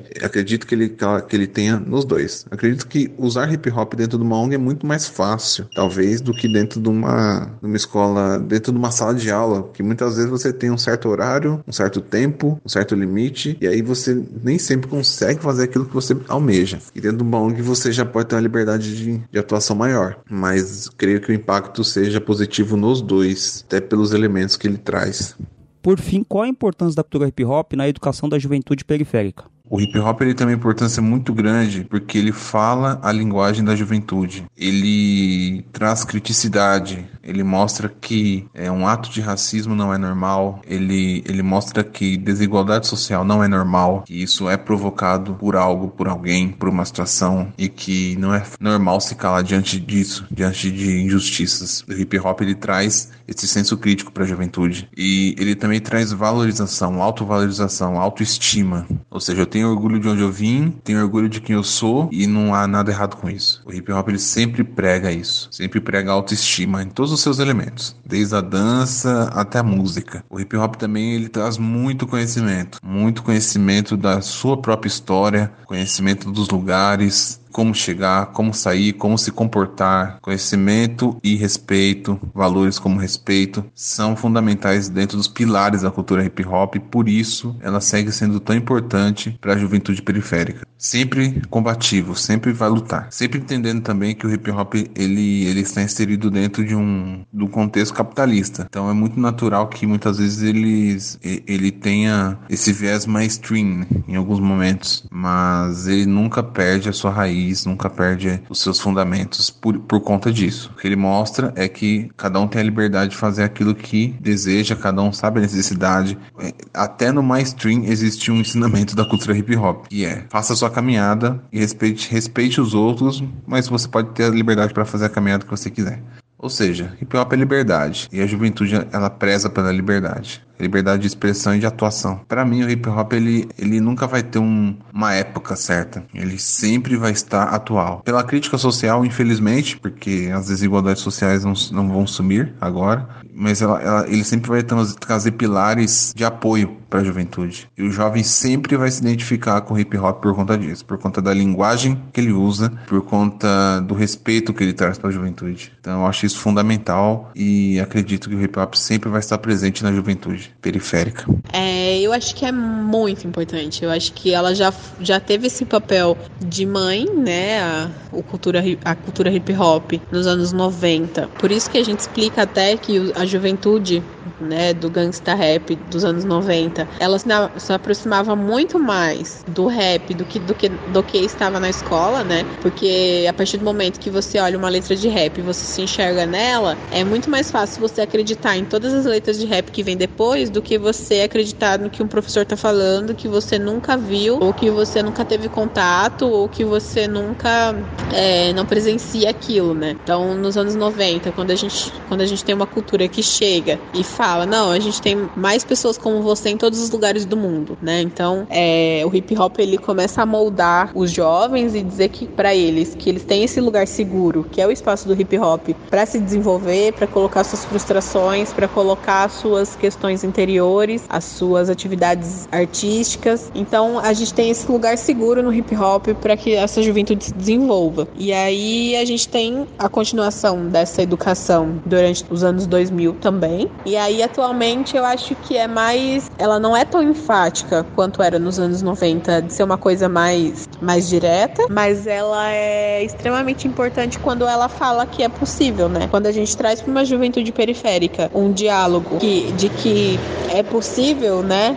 De que conquistar tal coisa é possível, desde que a gente não caia no discurso meritocrático, no discurso, no discurso neoliberal, a gente tem essa, esse lugar seguro para que eles possam se desenvolver. Então, eu acho que a, a importância que eu dou para a cultura hip hop na educação é essa, é esse criar esse ambiente seguro para que essa juventude consiga se expressar e que ela consiga trabalhar todas as questões internas dela e ao mesmo tempo que ela não é julgada por isso, porque se você tem esse ambiente com pessoas que entendem que a juventude tem suas características, né, que não são problemas, ela tem suas características e as suas maneiras de expressar isso, então de certa forma você acaba tornando esse local seguro para que ela se expresse, né? Ela não vai procurar em outros espaços esse descarrego de certa forma de de adrenalina e de pulsões que ela tem. Bom, queria muito agradecer a participação de vocês dois. É muito importante ter essa troca de ideias, construção de pensamento do hip hop com a educação. Eu queria que vocês deixassem um salve, um recado, uma consideração, enfim. Bom, gente, é isso. É, as minhas contribuições às vezes podem parecer um pouco confusas, mas eu acho que é a sede de falar, né, sobre isso que eu tanto amo, que é o hip hop,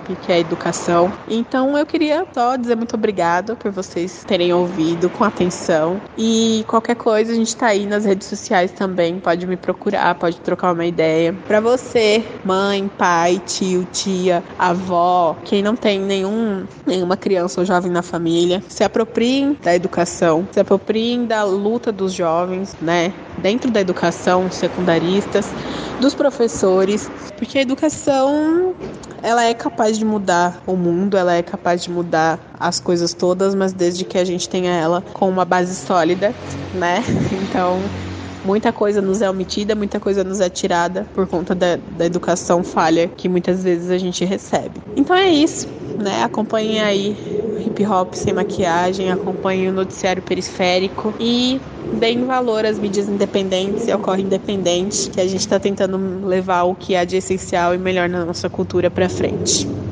Beijo. Queria deixar um salve, é, um agradecimento por participar desse quadro que eu acompanho sempre e que eu acho muito importante e a gente deve valorizar os blogs e sites independentes que tratam da cultura hip hop. Eu acho que a gente tem que valorizar muito porque, é, por mais que não esteja dentro dos elementos, break, break grafite, MC DJ, mas está dentro do elemento conhecimento e é fundamental na propagação de informação e de troca de ideias, certo? É um grande salve a todos, vamos valorizar o hip hop. Hip hop é um movimento que tem negros, brancos, mas sempre lembrando que a sua raiz é preta, sempre. E vamos que vamos, máximo respeito e vamos valorizar a cultura que é tão importante, principalmente para a juventude, ainda mais nesse momento tão delicado aí que o país passa, com essa repressão antes da pandemia e agora ainda mais, certo? Grande abraço. Quem só o livro, a caneta, o lápis, o caderno evitam que o Eduardo do céu seja o Eduardo do inferno.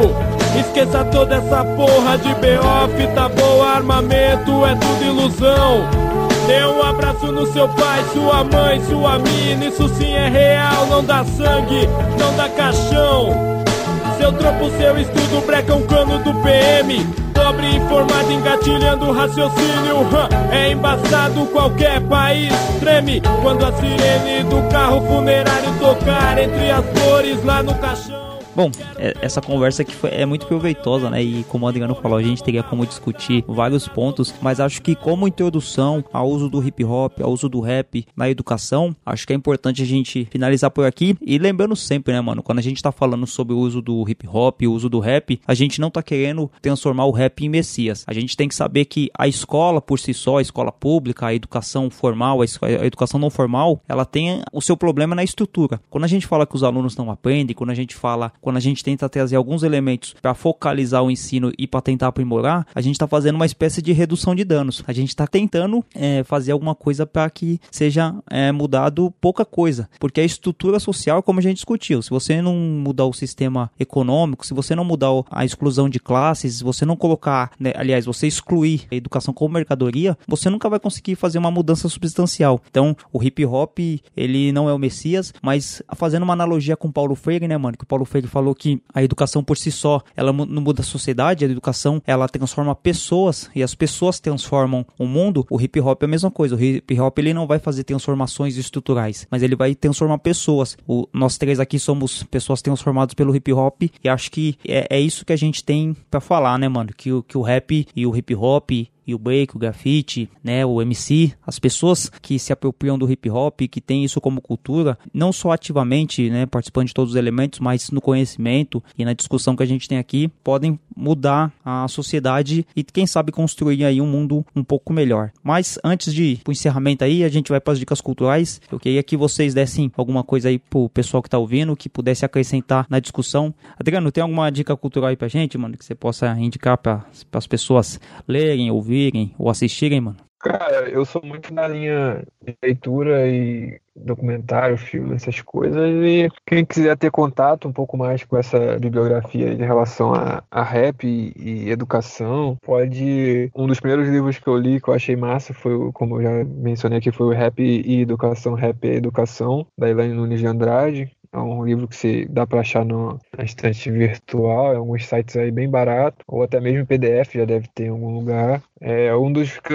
um dos que eu li mais recentemente, que eu também comprei, foi bem barato e muito bom, foi o Rap e Política, do Roberto Camargos. Tem alguns artigos do, do Juarez Darel, que eu não estou com eles aqui agora, não lembro, mas tem sobre é, rap funk na socialização da juventude. Tem documentários muito bons. Eu, esse dia eu li, eu, eu assisti o, esse que eu mencionei também do assassinato do, do assassinato do Big do Tupac. Mas tem, tem um relacionado à educação que é muito bom, tem o Histórias do Rap Nacional, tem o Rap pelo Rap, tem o Lapa, tem vários, mas é disso que eu tô falando, o nome desse que, que é muito mais relacionado a rap e educação. É disso que eu tô falando, que ele trata sobre maioridade penal e tem alguns pontos que ele fala sobre a cultura hip hop aí no, estado, aí, né, em algumas cidades de São Paulo. Enfim, assim, agora eu não, não anotei nada, são só algumas dicas aí para quem que estiver interessado, mas tem bastante coisa aí que dá para aproveitar. Depois num outro bate-papo aí eu, eu indico. Da hora. Thiago,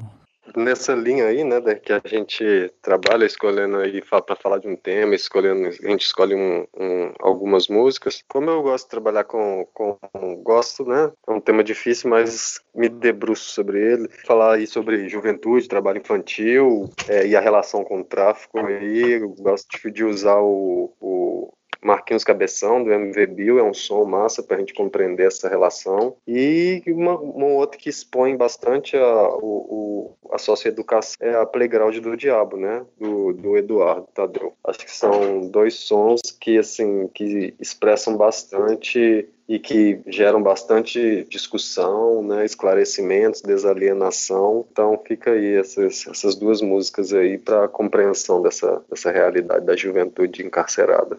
Bacana. Da hora. Eu vou indicar uma palestra, mano, do Monge MC. É, o nome da palestra é Arte, Cultura e Sociopolítica. É Hip Hop, Arte, Cultura e Sociopolítica. E o Monge, mano, ele faz a palestra falando sobre, desde in o início lá do hip hop dos imigrantes jamaicanos, né, do Cool Herc, da Cindy Campbell, que saíram lá da Jamaica, foram pro Bronx. Ele fala sobre a estrutura social que era no Bronx, como a arquitetura de liberalização da economia fez com que o Bronx se tornasse o que que é, aquelas gangues, aquelas misturas sociais sociais e culturais e fez a formação do hip hop. É um documentário bacana, mano, que o Monge ele faz acho que em 50 minutos ele conta a história ali do início do hip hop e, mano, é fantástico. Quem tem ali no YouTube, quem quiser assistir, vai ser, vai ser da hora. E tem outro livro que eu tô trocando ideia com o Thiago sobre ele, é um livro que chama Batidas, Rimas e Vida, e Vida Escolar. É do Mark Lamont. Mano, é, é uma experiência de um professor americano que ele foi desenvolver um trabalho pedagógico numa escola dos Estados Unidos, lecionando literatura hip hop é, o hip hop, o rap como cultura e como literatura mesmo. Ele imprimia as letras de rap e levava para os alunos para eles fazerem as discussões, só que ele não colocava letra, né? Ele não colocava música, aliás. Ele usava a literatura mesmo, a letra impressa do rap para ser usado como análise crítica textual. E, mano, é um livro que eu tô, acho que no terceiro capítulo, mas é um livro muito, muito bom, mano. É uma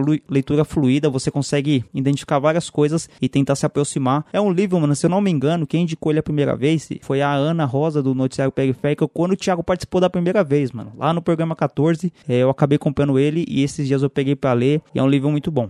É, achei da hora, mano, essa nossa discussão aqui. Não acontece sempre, mano, mas a, às vezes alguns comentários no YouTube, o pessoal manda e-mail, ou chega ali no Instagram mandando uma mensagem no privado, falando como que o podcast, como que o Rap em Debate consegue trazer algumas discussões importantes acerca do hip hop. Sempre tem alguém que fala assim: Ó, oh, mano, eu consegui terminar meu TCC por conta desse programa. Esse programa me ajudou a desenvolver tal construção, me ajudou a pensar tal, de tal maneira. Então, eu acho que essas coisas que a gente faz aqui são importantes pra gente discutir esses pontos. Então, eu, mais uma vez, eu, achei, eu acho que esse programa aqui ele vai ser muito bem-vindo para as pessoas que entendem o hip hop como prática social, como movimento, como cultura.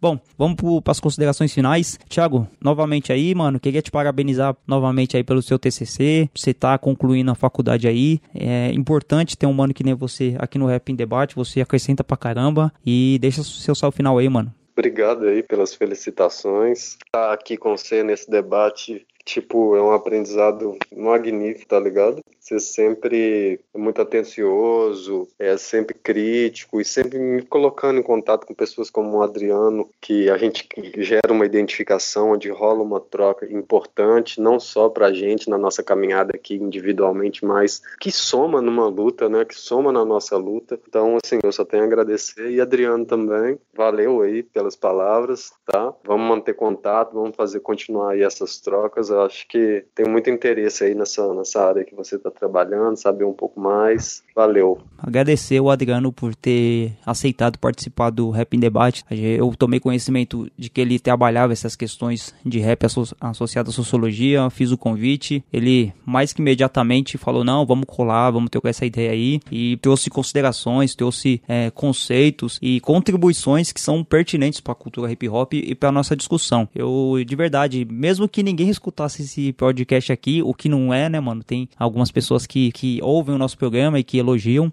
mas para mim já é um aprendizado, tá ligado? Só de conversar com as pessoas aqui e eu já fico muito feliz. E Adriano, queria te agradecer, mano, por você ter colado, ter disponibilizado seu tempo. Queria que você deixasse suas considerações finais aí, irmão. Pô, eu que agradeço, cara. Eu que agradeço. Obrigado pelo convite aí. É uma troca muito rica. Agradecer aí também o, o Thiago pelo aprendizado. Quando quiser, a gente marca aí com antecedência, igual a gente fez dessa vez. Ontem hoje tive um dia corrido, não consegui nem me estruturar melhor. Eu vim com, com a carga que, que já está acumulada da pesquisa, né? enfim.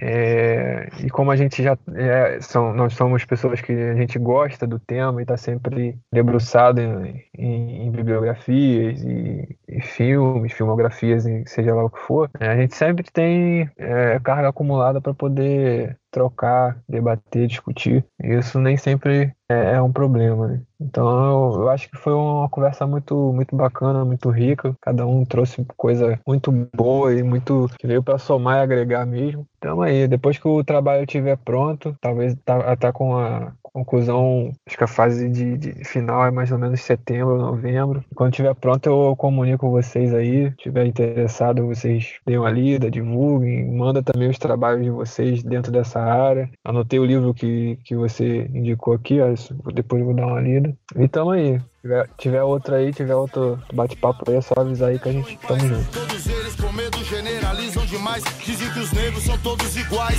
Você concorda? Se acomoda então, não se incomoda em ver. Mesmo sabendo que é foda, prefere não se envolver. Finge não ser você. E eu pergunto por que você prefere da luta se esconder. Não quero ser um Mandela, apenas dar um exemplo. Não sei se você me entende, mas eu lamento que irmãos convivam com isso naturalmente. Não proponho ódio, porém, acho incrível que o nosso conformismo já esteja nesse nível. Mas somos nós, resistentes, nunca iguais. Afrodinamicamente, manter nossa honra viva, sabedoria de rua. O rap mais expressiva, ó só. A juventude negra agora tem a voz ativa. Você gosta, gosta, gosta de nós, somos nós, nós, nós mesmos.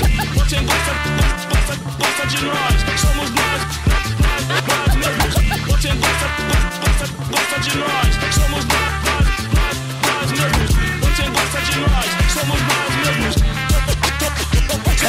Precisamos de um líder de crédito popular Como Malcolm X, outros tempos foi na América Que seja preto até os ossos, um dos nossos E reconstrua nosso orgulho que foi feito em destroços Já é nossos irmãos estão desnorteados. Entre o prazer e dinheiro, desorientados. Brigaram por quase nada, migalhas, coisas banais. Prestigiando as mentiras, as falhas, desinformados demais. Chega festejar a desvantagem, permitir que desgastem nossa imagem. Descendente negro atual, tamo junto, brau. Não sou complexado e tal, apenas racional. É a verdade mais pura, postura definitiva. A juventude negra agora tem voz ativa. Você gosta, gosta, gosta de nós, somos nós, nós, nós mesmos. Você gosta, gosta, gosta de nós, somos nós, nós, nós mesmos. Você gosta, gosta, gosta de nós, somos nós. Você gosta de nós, da metade do país é negra e se esquece que tem acesso apenas ao resto que ele oferece. Tão pouco pra tanta gente, tanta gente, tanta gente na mão de tão pouco. Pode crer, geração iludida, mais uma massa falida de informações distorcidas e distraídas da televisão.